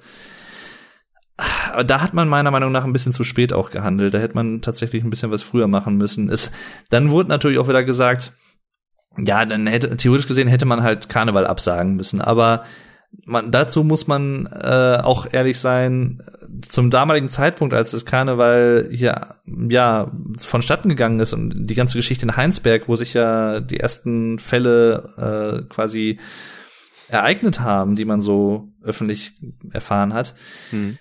Da da war es halt noch nicht so die Situation, wie wir sie jetzt haben. Da war es halt noch so, ach, das ist da hinten in China und so und dann, das war zwar dann schon in Deutschland, aber man, wusste es noch nicht so wirklich zu dem Zeitpunkt. Klar, im Nachhinein kann man immer sagen, äh, ganz vorsichtshalber hätte man es vielleicht absagen können, aber damals war die Situation halt noch nicht so gegeben, dass es die wirkliche Notwendigkeit gegeben hatte. Und man muss ja halt auch bedenken, wenn man es gemacht hätte und es hätte einfach noch keine Fälle gegeben, dann wären sicherlich auch Leute irgendwie auf die Barrikaden gegangen, die total die Karneval-Fans sind und sowas alles. Ja. Ähm, dann teilweise richtig, naja gut, dafür vielleicht nicht ein gutes Beispiel, aber auch im Fußball, äh, also Geisterspiele zum Beispiel. Aber andererseits gab es dann wieder, ich glaube, das war ein Spiel in Leipzig gegen, war das Tottenham oder so? Ich weiß es gar nicht, ich bin jetzt nicht so Fußball bewandert. Auf jeden Fall viele Bundesliga-Partien, bevor jetzt die Bundesliga komplett äh, unterbrochen wurde, ähm, haben halt dann ohne Zuschauer stattgefunden, aber zum Beispiel das Spiel in Leipzig dann mit, mit Zuschauern noch. Ja. Und dann, was halt auch, da kann man jetzt dann auch wieder eigentlich einen kompletten Podcast zu machen zu dem Thema ähm, Föderalismus. Sinnvoll oder nicht sinnvoll? vor allem in so einer Situation. Man merkt halt gerade auch wieder bei beim Thema Schulschließung, ja, nein. Jedes Bundesland kocht so ein bisschen wieder sein eigenes Süppchen, weil Schule und schulische Institutionen und sowas sind halt Ländersache bei uns in Deutschland. Genauso wie Polizei und Kirche. Mhm. Das sind eigentlich so die Faktoren, die jedes Bundesland für sich regeln kann. Und ja, weiß ich nicht. Ich bin da immer so ein bisschen hin und her gerissen. Es gibt gute Argumente für den Föderalismus, gibt auch sehr gute Argumente gegen den Föderalismus. Ich tendiere meistens dazu, eher so ein bisschen dagegen zu sein, aber andererseits sehe ich auch die Gefahr, dass wenn eine Sache von oben vom Bund quasi diktiert wird und das müssen alle Bundesländer machen und das stellt sich hinterher als wirklich fatal heraus in irgendeiner Situation, dann sind wir natürlich alle am Arsch. So haben wir vielleicht noch äh, die Möglichkeit, dass jedes eigene Bundesland seine eigene Lage in seiner Region zum Beispiel auch besser für sich einschätzen kann als der Bund von ganz oben in Berlin, der weit weg ist. Ja, also es gibt solche und solche Gründe dafür. Das ist auch ein schwieriges Thema, finde ich. Die Sache ist halt auch, man muss da die geografischen auch und die sozialen ähm, Komponenten im Auge behalten. Was ist da denn quasi praktisch in diesem föderalistischen ähm, Aufbau? Aber wenn ich jetzt das Beispiel Schule nehme, ich finde, das hat halt sehr wenig mit der Lage zu tun. Mhm. Ähm, und ähm, der ähm, sozialen Struktur der Bundesländer an sich, äh, was jetzt äh, die Leistung angeht, weil ich finde, bundesweit sollten eigentlich überall die gleichen Leistungen erbracht werden. Am besten sogar die bayerischen, weil die sind halt nun mal schulisch die ja. besten. ähm, aber genau.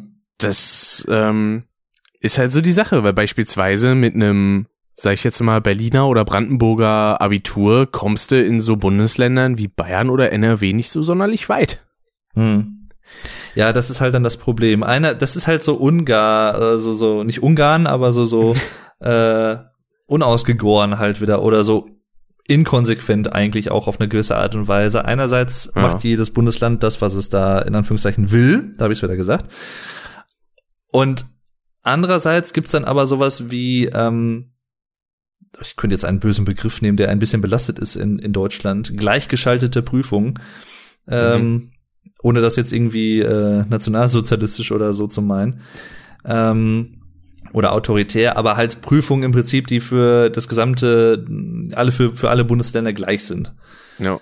So, da wird's ja dann wieder ausgehebelt. Da einigt man sich dann wieder darauf, okay, nee, dann, um das vergleichbar zu machen, da können wir es dann so machen. Aber ansonsten macht jedes Bundesland bitte sein eigenes Süppchen. Und äh, ja, das Problem ja, ist auch, also, viele Leute denken in diesem Zusammenhang einfach zu binär. Du hast halt nicht nur ja oder nein, sondern du hast halt ja. auch viele Zwischenmöglichkeiten, weil man muss ja nicht direkt sagen, so, ja, Föderalismus ganz weg oder ja, sondern halt einfach so grundsätzlich in gewissen Teilen schon, aber man hebelt halt einige Sachen auf was anderes aus. Mhm. So ist es, ja. So ist es. Ja, ich wollte noch irgendwas, irgendwas wollte ich noch dazu sagen. Bin gerade überlegen. Das fällt mir nicht mal ein. Vielleicht kommt es gleich wieder. Panik von Leuten. ähm, Umstände, die sich noch gebessert haben in der Zeit. Ähm, beispielsweise in Venedig ist das Wasser seit also noch nie da gewesen, sehr klar in den ganzen Kanälen. Hm. Ähm, leider hat sich da nicht die Wasserqualität an sich verbessert, aber man kann wenigstens mal so auf den Grund schauen.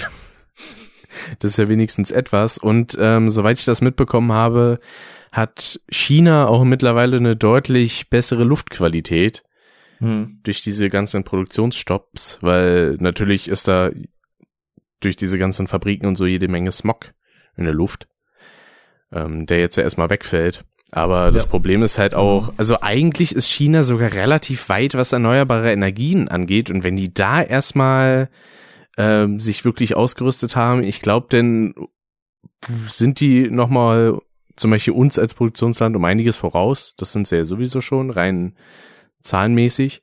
Hm. Aber das sollte vielleicht, also diese ganze Situation sollte vielleicht auch eine gewisse Warnung sein, einfach für diesen Umstand, dass man halt nicht mehr zu viel so auslagert, sondern auch einfach mal wieder sagt, okay, einige Fabriken oder so, die sollten wir einfach mal wieder inland haben, mhm.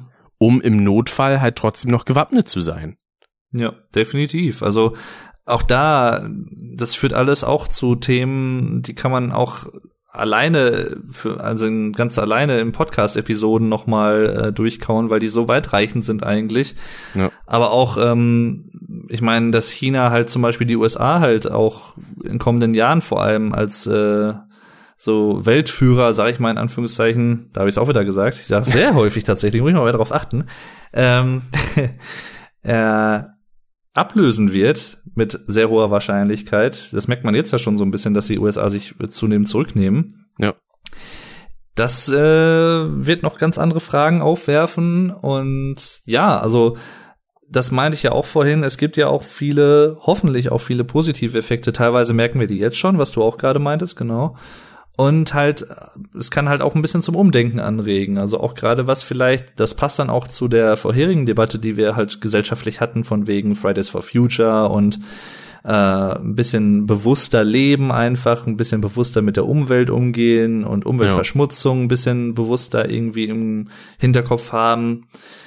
All das kann ja auch vielleicht äh, ja, sich zum Guten verändern. Ich meine, wir haben jetzt wesentlich weniger Autos, die auf den Straßen unterwegs sind zum Beispiel, oder wir haben halt auch wenig, wesentlich weniger Leute auf den Bürgersteigen, die tendenziell vielleicht mal ihre Kippe irgendwo hinwerfen auf den Boden oder ihr Kaugummi oder irgendein Müll oder so.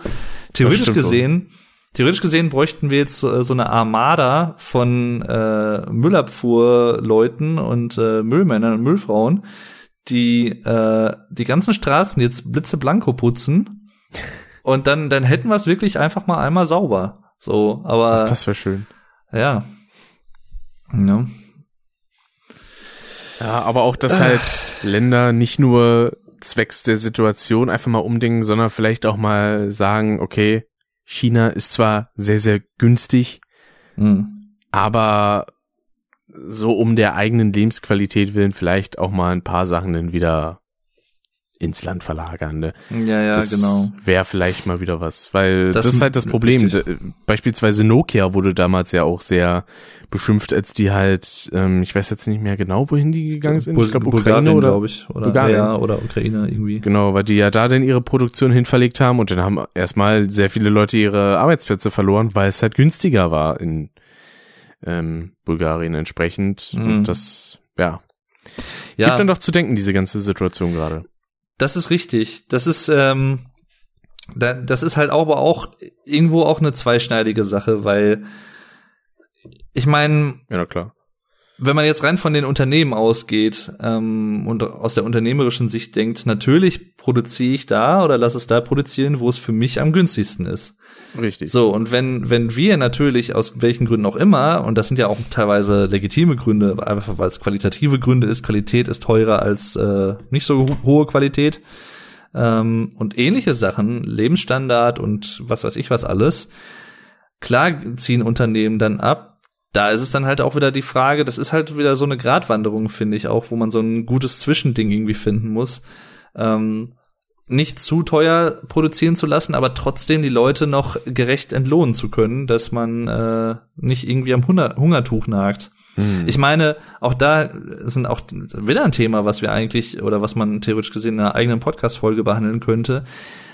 Das sagen eigentlich mittlerweile vermehrt immer mehr Ökonomen ähm, und seien es auch andere äh, Geisteswissenschaftler, Philosophen teilweise auch Richard David Precht zum Beispiel, äh, auch ein Anhänger davon, vom bedingungslosen Grundeinkommen, was irgendwann wahrscheinlich kommen wird. Aber nicht so, wie es vielleicht viele Leute vermuten, also oder aus der Motivation, wie es viele Leute vermuten, dass man einfach rein sozial sagt, okay, die Leute, wir wollen für möglichst viele Leute irgendwie ähm, eine gesicherte Lebensgrundlage.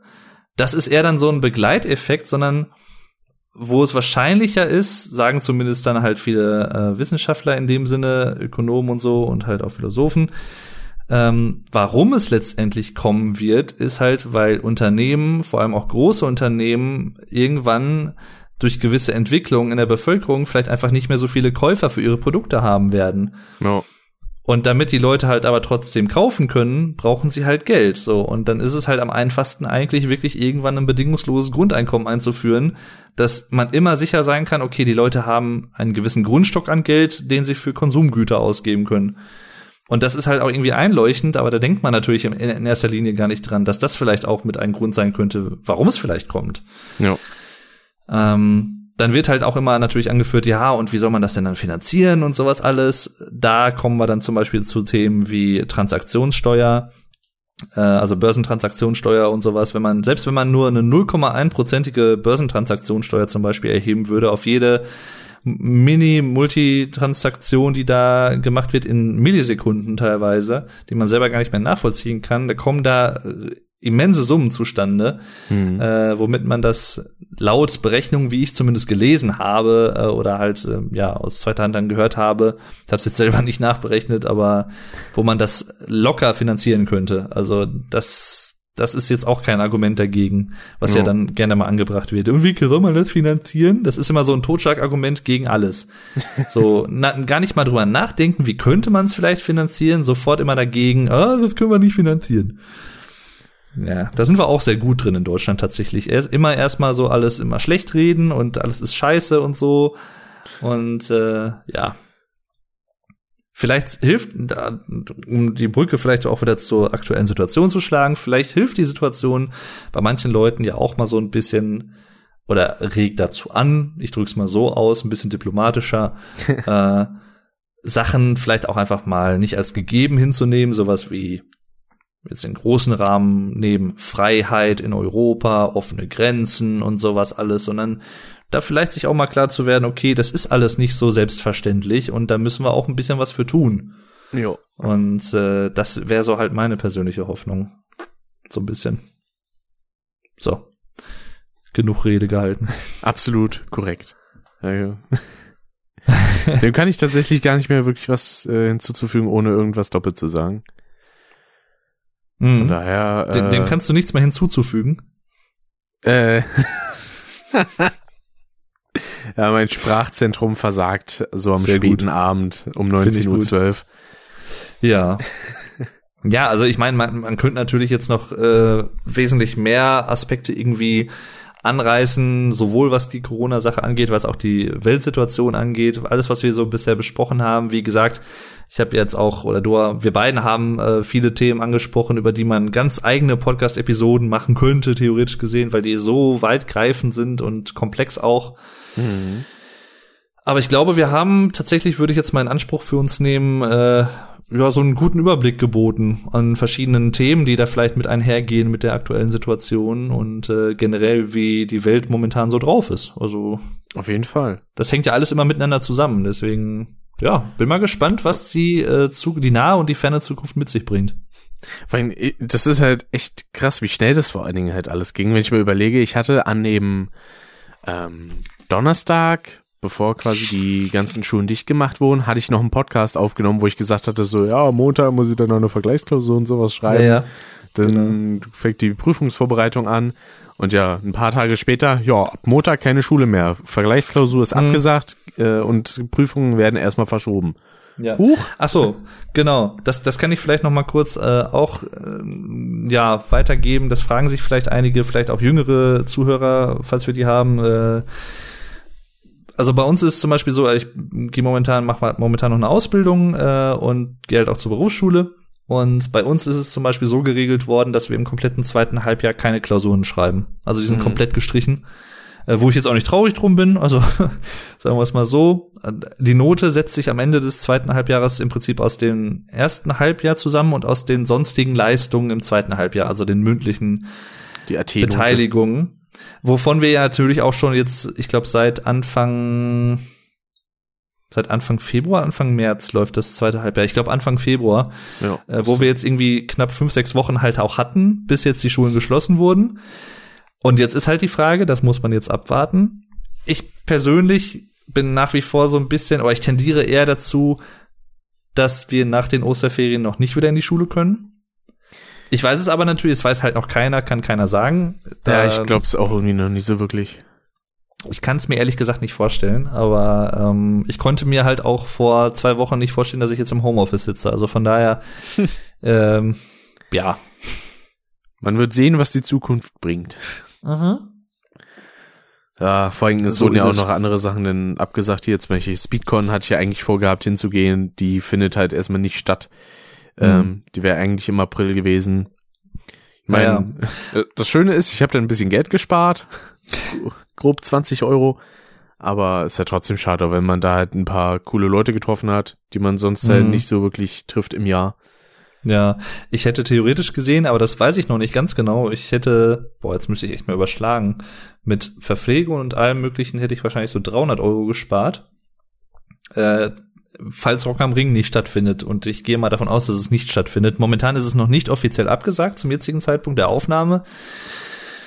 Aber das findet Anfang Juni statt. Also es ist schwierig zu sagen halt, weil man, man weiß, ja, man weiß halt auch noch nicht wirklich 100 pro, wie das Virus auf Wärme reagiert. Also wie es jetzt im Sommer zum Beispiel wird. Ja. Es gibt einige Leute, die sagen, ja, dann wird's halt, es wird sich ein bisschen beruhigen. Andere Leute sagen, aus Studien und Untersuchungen, das hatte auch, glaube ich, der, der Herr Drosten auch gesagt in seinem Podcast, haben wir herausgefunden, dass es leider nicht so wärmeempfindlich ist, wie wir es gehofft haben, was halt bedeuten würde, dass wir über den Sommer nicht irgendeine große Beruhigung haben werden. Mhm. Weiß man halt alles noch nicht. Und ähm, ja, ich meine, ich find's natürlich sau schade, weil ich gehe halt super gerne auf Konzerte und auf Festivals auch mittlerweile. Und ähm, aber wenn ich dann halt die Karte erstattet wieder kriegen würde und das Geld für Verpflegung nicht ausgeben würde, das sind halt auch immer mal so 100 Euro für Essen, Gedöns und sowas über die Tage. Mhm. Ähm, und halt Fahrtkosten natürlich dahin. Äh, ja, und Campinggebühr sind halt 50 Euro. Ich glaube, das Ticket habe ich für 150 Euro gekauft, also da allein schon bei 200 Euro und dann halt die Verpflegung noch oben drauf und Fahrtkosten. Deswegen komme ich auf circa 300 Euro, denke ich mal. Da, wenn ich mir das sparen könnte, bin ich mir natürlich auch äh, sehr dankbar drüber. Aber andererseits äh, wäre es halt sehr schade. Die CCXP übrigens in Köln, äh, in Köln Messe, das ist die Nachfolge-Convention zur Roleplay-Convention. Oh. Äh, ist auch abgesagt. Und ich meine, weil ich de, de, den Newsletter über, abonniert hatte, da stand drin, das müsste ich noch mal nachgucken, da stand drin, dass dieses Jahr wohl alle Veranstaltungen in der Köln-Messe abgesagt sind, was dann auch auf die Gamescom zutreffen würde. Interessant, das ja. war so ein interessanter Punkt, ähm, weil, weil du gerade Anfang Juni erwähnt hattest. Ähm, nämlich wurde ja die E3 auch schon abgesagt, ähm, was aber, glaube ich, daran liegt, dass die E3 deutlich mehr Organisationsaufwand ist als Rock am Ring, könnte ich mir vorstellen. Mhm. Äh, weil da ja einiges an Präsentationen und Ständen organisiert werden muss. Und am selben Tag, an dem die E3 abgesagt wurde, hat nämlich die Gamescom angefangen, ihre Tickets zu verkaufen. Naja. Das war dann sehr interessant und dann die Leute erstmal so, hm, okay, also einige haben sich trotzdem Ticket gekauft, aber die sind sehr skeptisch. Also ich wäre mir mhm. auch nicht so ganz sicher, dass die Gamescom wirklich stattfindet. Vor allen ja, Dingen, wenn dann wirklich gesagt wird, dass in der Köln-Messe sämtliche Veranstaltungen erstmal abgesagt sind. Hm. Und ich bin mal sehr gespannt. Ich habe für hm, November und Dezember habe ich zwei Konzerttickets, also einmal für die Ärzte und einmal für Nightwish. Mhm. Und da bin ich auch mal gespannt, ob die stattfinden, weil jetzt haben zum Beispiel viele Bands halt auch die Konzerte, die sie momentan spielen würden, auf November, Dezember verschoben. Ja. Und da bin ich jetzt mal gespannt, ob die stattfinden können. Also, ich hoffe es. Oh, der Nur dann, dann, hm? Äh, ein Streamer, der hatte sich eine Karte für drei Fragezeichen geholt. Das sollte ursprünglich letzte Woche oder diese Woche sein. Und das wurde halt jetzt auf, ich glaube, August oder September oder so verschoben. Ja, deswegen äh, kann ich vielleicht auch noch mal kurz als Anekdote vielleicht zum Schluss sagen. Äh, ich habe jetzt vor ein paar Tagen war das, da hatte ich gelesen, dass Farin Urlaub von äh, den Ärzten, von denen die Ärzte, äh, Gitarrist Sänger und äh, Songwriter äh, und sowieso ähm, in Essen in äh, Zeche Zollverein so eine Veranstaltung gibt, wo er so ein bisschen über seine Songtexte spricht und sowas, hat halt Rick direkt angeschrieben und so ja, hatte die Seite auch offen und sowas alles und habe dann gegoogelt, wie das denn wäre wegen Rabatt wegen Berufsschüler, ob das für die auch gilt. Das war irgendwie, weiß ich nicht, ein, zwei Minuten. Und in diesen ein, zwei Minuten waren halt alle Karten ausverkauft. Das war richtig bitter. Ja. Wir haben halt leider keine Karten mehr bekommen. Das wäre auch im August gewesen. Aber jetzt mittlerweile mit der aktuellen Situation könnte ich mir sogar vorstellen, dass es halt nicht stattfindet. So, das das dann, könnte ich mir auch denken das stimmt mich dann nicht wieder, also äh, fröhlich will ich jetzt nicht sagen, aber äh, so nach dem Motto, dann, ach, habt ihr umsonst ausgegeben, ihr Lappen. nee, aber das, das wird ja dann wahrscheinlich verschoben. Aber theoretisch gesehen, da müssten wir vielleicht wirklich mal ein Auge offen halten, weil wenn es verschoben werden sollte auf ein anderes Wochenende und Leute, die Karten gekauft haben, aber an dem verscho verschobenen Wochenende zum Beispiel nicht könnten und ihre Karten wieder verkaufen müssten, hätten wir vielleicht wieder eine Möglichkeit. Also da müssen wir vielleicht ja. noch mal ein bisschen gucken. Fällt mir gerade so ein. Ähm, ja, ansonsten würde ich äh, vorschlagen, dass wir äh, so langsam zum Ende kommen. Eine Sache weil, muss ich aber noch ja, kurz erwähnen, ähm, auch noch mal im Zuge der E3, weil ähm, dadurch, dass auch immer mehr Firmen so nur digitale Events da gemacht haben, ähm, steht jetzt auch so ein bisschen in den Sternen, ob die E3 überhaupt als solches noch stattfinden sollte, mhm. weil ähm, beispielsweise Nintendo hatte damit angefangen, dass die halt ihr ihre Nintendo Direct machen, wo sie halt ihre Ankündigungen haben. Und Sony ist mittlerweile auch abgesprungen, genauso wie EA, die sind auch nicht mehr in dem wirklichen Bundle, sag ich mal, drinne, die sind immer vor der E3. Und dadurch ähm, denke ich jetzt immer auch, dass viele Publisher und ähm, große Entwicklerfirmen und so sich das jetzt auch mal durch den Kopf gehen lassen. So, äh, wäre so ein digitales Event nicht eigentlich viel angenehmer, wenn man mal überlegt, so ein Stand plus die Präsentation, das sind mehrere Millionen Dollar, die da an Geld reinfließen und Vorbereitungen mhm. und sowas. Allein schon, wenn man sich so eine Riesenshow wie die von Microsoft immer jedes Jahr anguckt. Und dagegen denn einfach nur quasi eine, keine Ahnung, wenn es hochkommt, 10, 20.000 äh, Dollar Präsentation zu haben, die genauso viele Leute erreicht, aber halt deutlich weniger kostet. Ich glaube, das gibt denn schon zu denken und könnte ja. der ESA, so heißt die Organisation, die für die E3 verantwortlich ist, ähm, das könnte dem Ganzen schon ein bisschen den Kopf kosten. Mhm. Ja, das ist halt dann auch leider so, das äh, fand ich halt auch erst krass, als ich das gelesen hatte, von wegen, das könnte jetzt der, der Todesstoß der e E3 gewesen sein, E3. Äh, habe ich halt, ich wusste halt erst die, die Hintergründe noch nicht so ganz und dachte so, oh, okay, das ist aber krass. Und dann habe mhm. ich mir halt so ein bisschen eingelesen, dachte ich so, hm, ja, ist was dran. Das äh, wäre sehr schade, tatsächlich.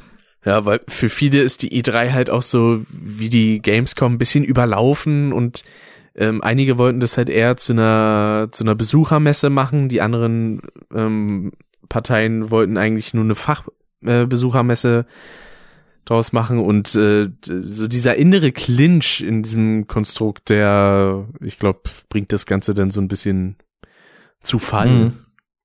Äh, ich habe eine Meldung, die äh, mit der wir den Podcast eigentlich auch beschließen können, weil äh, meine Eltern haben äh, was zu essen gemacht und mein Bruder hat es jetzt eben unten bei uns jetzt im ähm, Treppenhaus abgestellt. Und äh, ich habe Hunger und äh, möchte nicht, dass meine Nachbarn mir mein Essen irgendwie klauen, was ich nicht glaube, aber äh, ja, wir haben ja, glaube ich, auch alles besprochen, was wir da jetzt so groß besprechen könnten. Deswegen. Jo. Aber was ich gerade lese im Live-Ticker, 18.40 Uhr, Merkel in Quarantäne.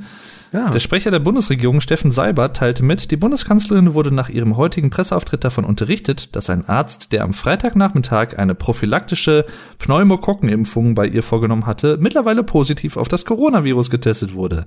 Oh. Daraufhin hat die Bundeskanzlerin entschieden, sich unverzüglich in häusliche Quarantäne zu begeben. Sie wird sich in den nächsten Tagen regelmäßig testen lassen, weil ein Test jetzt noch nicht voll aussagekräftig wäre. Auch aus der häuslichen Quarantäne wird die Bundeskanzlerin ihren Dienstgeschäften nachgehen. Ja, also es kann jeden erwischen. Äh, und das ist übrigens auch so eine Sache, genau die äh, Pneumokokkenimpfung, da wird jetzt auch äh, sehr häufig äh, wird empfohlen, sich die zu holen. Ich habe mir jetzt, bringt mir jetzt auch bei Corona momentan nichts aktiv, aber ich habe mir jetzt zum Beispiel auch im November, habe ich mir die vierfach Grippeschutzimpfung geholt, die ist kostenlos übrigens. Mhm. Soll, sollten wir vielleicht nochmal dazu sagen, ähm, weil man muss jetzt ja auch äh, im Hinterkopf behalten, im kommenden Winter haben wir halt wieder Grippe und Corona gleichzeitig. Das sind dann wieder, weil jetzt momentan flaut ja die Grippesaison, flaut ja so ein bisschen ab. Jo. Die geht jetzt zu Ende. Und dann haben wir hauptsächlich Corona. Und das ist ja auch die deswegen, Sache, die Leute nicht bedenken. Ähm, nur weil jetzt Corona zum Großteil da ist, heißt das nicht, dass alle Fälle nur Corona sind. Es gibt trotzdem mhm. immer noch die üblichen, keine Ahnung, Haushaltsunfälle, Allergie, genau. Kollaps, Gedöns und sonstiges. Also das ist ja was, das kommt halt nochmal oben drauf. Ja. Und da habe ich auch noch ein bisschen was Live-Ticker-mäßiges. Äh, 16.39 Uhr. Sachsen verfügt auch äh, Ausgangsbeschränkungen für den gesamten Freistaat. Hm. Äh, steht denn drin, das Land Sachsen verschärft die Maßnahmen zur Eindämmung der Corona-Pandemie. Von Montag 0 Uhr an gilt für den gesamten Freistaat eine Ausgangsbeschränkung. Danach ist das Verlassen von Wohnung oder Haus ohne triftigen Grund untersagt, teilte Innenminister Roland Wöller in Dresden mit. Wege zur Arbeit cool. und zum Einkaufen bleiben demnach erlaubt. Hm. Stelle ich mir aber auch immer interessant vor. Ich meine, klar muss man das machen, aber dann, weiß ich nicht, geht so raus und dann treffe ich irgendwie so ein Ordnungsamt, äh, soll das ja alles überprüfen, also gar nicht mal Polizisten, aber das Ordnungsamt in, in erster Linie. Hm. Treffe ich so einen Mitarbeiter vom Ordnungsamt, ja, wo wollen Sie denn hin? Ja, ich will einkaufen. Äh, ja, können Sie das denn nachweisen? Nö, ja, dann gehen Sie mal. So, ne? Hä? Also. Deswegen am besten ja. nimmst du einfach immer einen Rucksack mit, einen leeren, und, sagst dann, ja, ich bin gerade auf dem Weg zum Einkaufen. Ja, ja. Ja. Äh, ja, eigentlich ein Einkaufszettel wäre wahrscheinlich, äh, aber den kannst du halt auch irgendwann anders gemacht haben. Das ist. Ja. Ja. Ja, dann werde ich das mal gewissen Leuten, die in Leipzig wohnen, zum Beispiel, die ich kenne, werde ich das mal weiterleiten. Die freuen sich bestimmt. Mhm. Ja, aber ich glaube an sich sowas wie Spaziergänge sind schon noch gestattet, halt aber nicht in einer großen Gruppe ja. oder sowas. Ähm, Werde ich auch wahrscheinlich machen, weil ich habe jetzt ja gestern habe ich ja auch, ich glaube knapp zwei Stunden bin ich spazieren gegangen. Mhm. Ähm, und das hat richtig gut getan. Also ich wollte das sowieso jetzt mal wieder regelmäßig dieses Jahr machen. Ja, vor allem, wo das ähm, Wetter halt wieder richtig geil wird, ja. Kaum richtig. müssen wir alle zu Hause sitzen, wird das Wetter wieder geil, ey.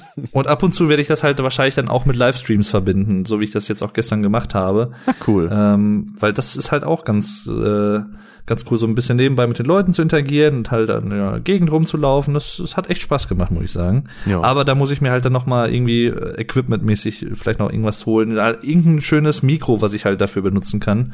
Ja, so ein äh, Ansteckmikro mit Dead Cat würde eigentlich schon gehen. Also ja, sofern genau. es halt an deinem Handy funktioniert, das ist ja die Hauptsache, ne? Ja, das müsste ich noch mal rausfinden, genau. Muss ich noch mal gucken. Gut, liebe Leute, äh, ich würde sagen, das soll es uns gewesen sein für diese Episode. Ja, sind wir wieder bei knapp zwei Stunden fast. Genau. Äh, das ist doch für eine erste Folge in diesem Jahr nicht schlecht. Genau, bedanken wir uns erstmal fürs Zuhören. Wie ihr ja vielleicht mitbekommen habt, werden diese Folgen jetzt nicht mehr auf YouTube hochgeladen. Das sollten wir Richtig. vielleicht nochmal kurz sagen. Äh, ihr findet uns aber nach wie vor auf Spotify, auf Anchor natürlich und anderen genau. Plattformen. Google Podcast, äh, Apple Podcast, alles da. Genau. Also ich persönlich konsumiere Podcasts meistens über Spotify mittlerweile, aber wir könnten, ihr könnt natürlich auch äh, auf diesen anderen besagten Plattformen uns gerne hören und natürlich uns auch gerne weiterempfehlen, wenn ihr möchtet. Richtig. Falls ihr andere Leute kennt, wie gesagt, Podcasts sind ja mittlerweile äh, ein geflügeltes Wort im, im aller Munde und so. Äh, wenn ihr andere Leute kennt, die äh, einfach es mögen, Podcasts zu hören, während sie arbeiten, während sie unterwegs sind, während sie Zeitung austragen, keine Ahnung was, jo. in der Bäckerei um drei Uhr morgens oder so, äh, gerne, äh, empfehlt uns gerne weiter. Also jo. sehr, sehr gerne. Und vielleicht äh, passiert's ja dieses Jahr noch, sollte sich die ganze Lage wieder ein bisschen beruhigen und alles wieder ein bisschen schöner werden, sage ich jetzt mal, dass man dann auch noch mal den einen oder anderen Podcast vielleicht mal von draußen hat. Genau. Weil mittlerweile habe ich dafür das entsprechende Equipment und dann würde so einem schönen Spaziergang Podcast eigentlich nichts mehr im Wege stehen. Genau. Ähm, Live ich aus mittlerweile, Berlin. Genau. Oder auch aus äh, Arnsberg. Je nachdem. Genau. Ja. Und äh, ich habe selber auch schon bei Monotyp zwei Folgen gemacht. Da saß ich einfach nur an einem See und habe da ein bisschen sowohl meine Stimme aufgenommen als auch dann anderweitig noch die schönen Plätschergeräusche. Also das macht irgendwie auch so vom Sound was aus. Ist eigentlich mhm. ziemlich entspannt und hoffen wir mal, dass das dieses Jahr auch noch äh, weiterhin wird. Ja. ja. Eine kleine Sache möchte ich gerne noch kurz äh, pluggen. Gerne. Und zwar, ähm, ich habe ja jetzt noch auch noch einen kleinen Solo-Podcast eröffnet. Äh, da hast du mich gerade wieder drauf gebracht, hätte ich fast vergessen. Ja. Äh, auf meinem Music Maniac Kanal auf YouTube. Das ist ein Musikpodcast, wo ich so ein bisschen über bestimmte Musiker eine ganze Folge lang quatsche, meine Lieblingssongs von denen oder besondere Ereignisse, die ich mit denen verbinde. Genau. Ähm, bestimmte Genres, meistens so im Bereich Rock und Metal. Ich habe jetzt zum Beispiel, weil ja Neil Peart, der Schlagzeuger von Rush, äh, im wann war das? Anfang Januar, glaube ich, gestorben ist, ähm, habe ich einen Podcast über Rush gemacht. Ich mache mhm. es meistens so, dass ich mir auf Spotify die komplette Diskografie chronologisch anhöre und dann halt eine, Sp äh, eine Playlist mache mit meinen Lieblingssongs von dem jeweiligen Künstler. Das mache ich halt seit diesem Jahr im Prinzip so, weil ich halt auch während der Arbeit, sowohl wenn ich jetzt in der Firma bin, als auch jetzt im Homeoffice halt viel Zeit habe, Musik zu hören Und äh, das ist immer ganz schön, ist so ein kleines Hobby geworden. Okay. Und darauf basiere ich halt zum Beispiel dann äh, häufig auch diese Podcasts. Und ähm, ja, also falls ihr euch für Rock- und Metal-Musik interessiert oder so, dann könnt ihr da natürlich auch gerne äh, mir Gesellschaft leisten. Ich bin auch auf allen einschlägigen Plattformen zu finden, auch auf Spotify. Einfach Music Maniac eingeben, also M-U-S-I-C und dann M-A-N-I-A-C. Wichtig dabei zusammenschreiben, sonst findet man es tatsächlich nicht. Genau, zusammenschreiben, Music Maniac. Und äh, ja, dann äh, bleibt mir nichts mehr zu sagen, als äh, ich wünsche euch noch einen schönen Tag, Mittag, Morgen, Nachmittag, wie auch immer, Abend, Nacht. Genau. Falls ihr, ja, und dann bis zum nächsten Mal. Genau, wir hören uns dann in der nächsten Episode wieder. Und ähm, es dürfte vielleicht schon aufgefallen sein, weil ich denke, das habe ich bis dahin reingeschnitten, bis die Episode so normal online kommt. Nämlich sind jetzt quasi unsere Solo-Podcasts erstmal die Sponsoren von Custom, wenn man es so nennen will, beziehungsweise werden dann präsentiert, um einfach auch nochmal ein bisschen die Werbetrommel dafür zu rühren, dass dann vielleicht der ein oder andere auch nochmal in Music Maniac oder auch im Monotyp reinhört. Das würde uns beide sehr freuen und ja, ist auch immer schön, das wieder am Ende des Podcasts anzubringen. Da haben wir irgendwie immer so ein Fable für das äh, zu Anfang zu sagen, verpassen wir immer, aber gut. Jetzt aber wirklich, ähm, laufe ich nicht mehr so viel um den heißen Brei herum, sondern esse ihn einfach gemütlich. Liebe Leute, haut da rein. Bis denn und tschüss. Tschüss. Tschüss.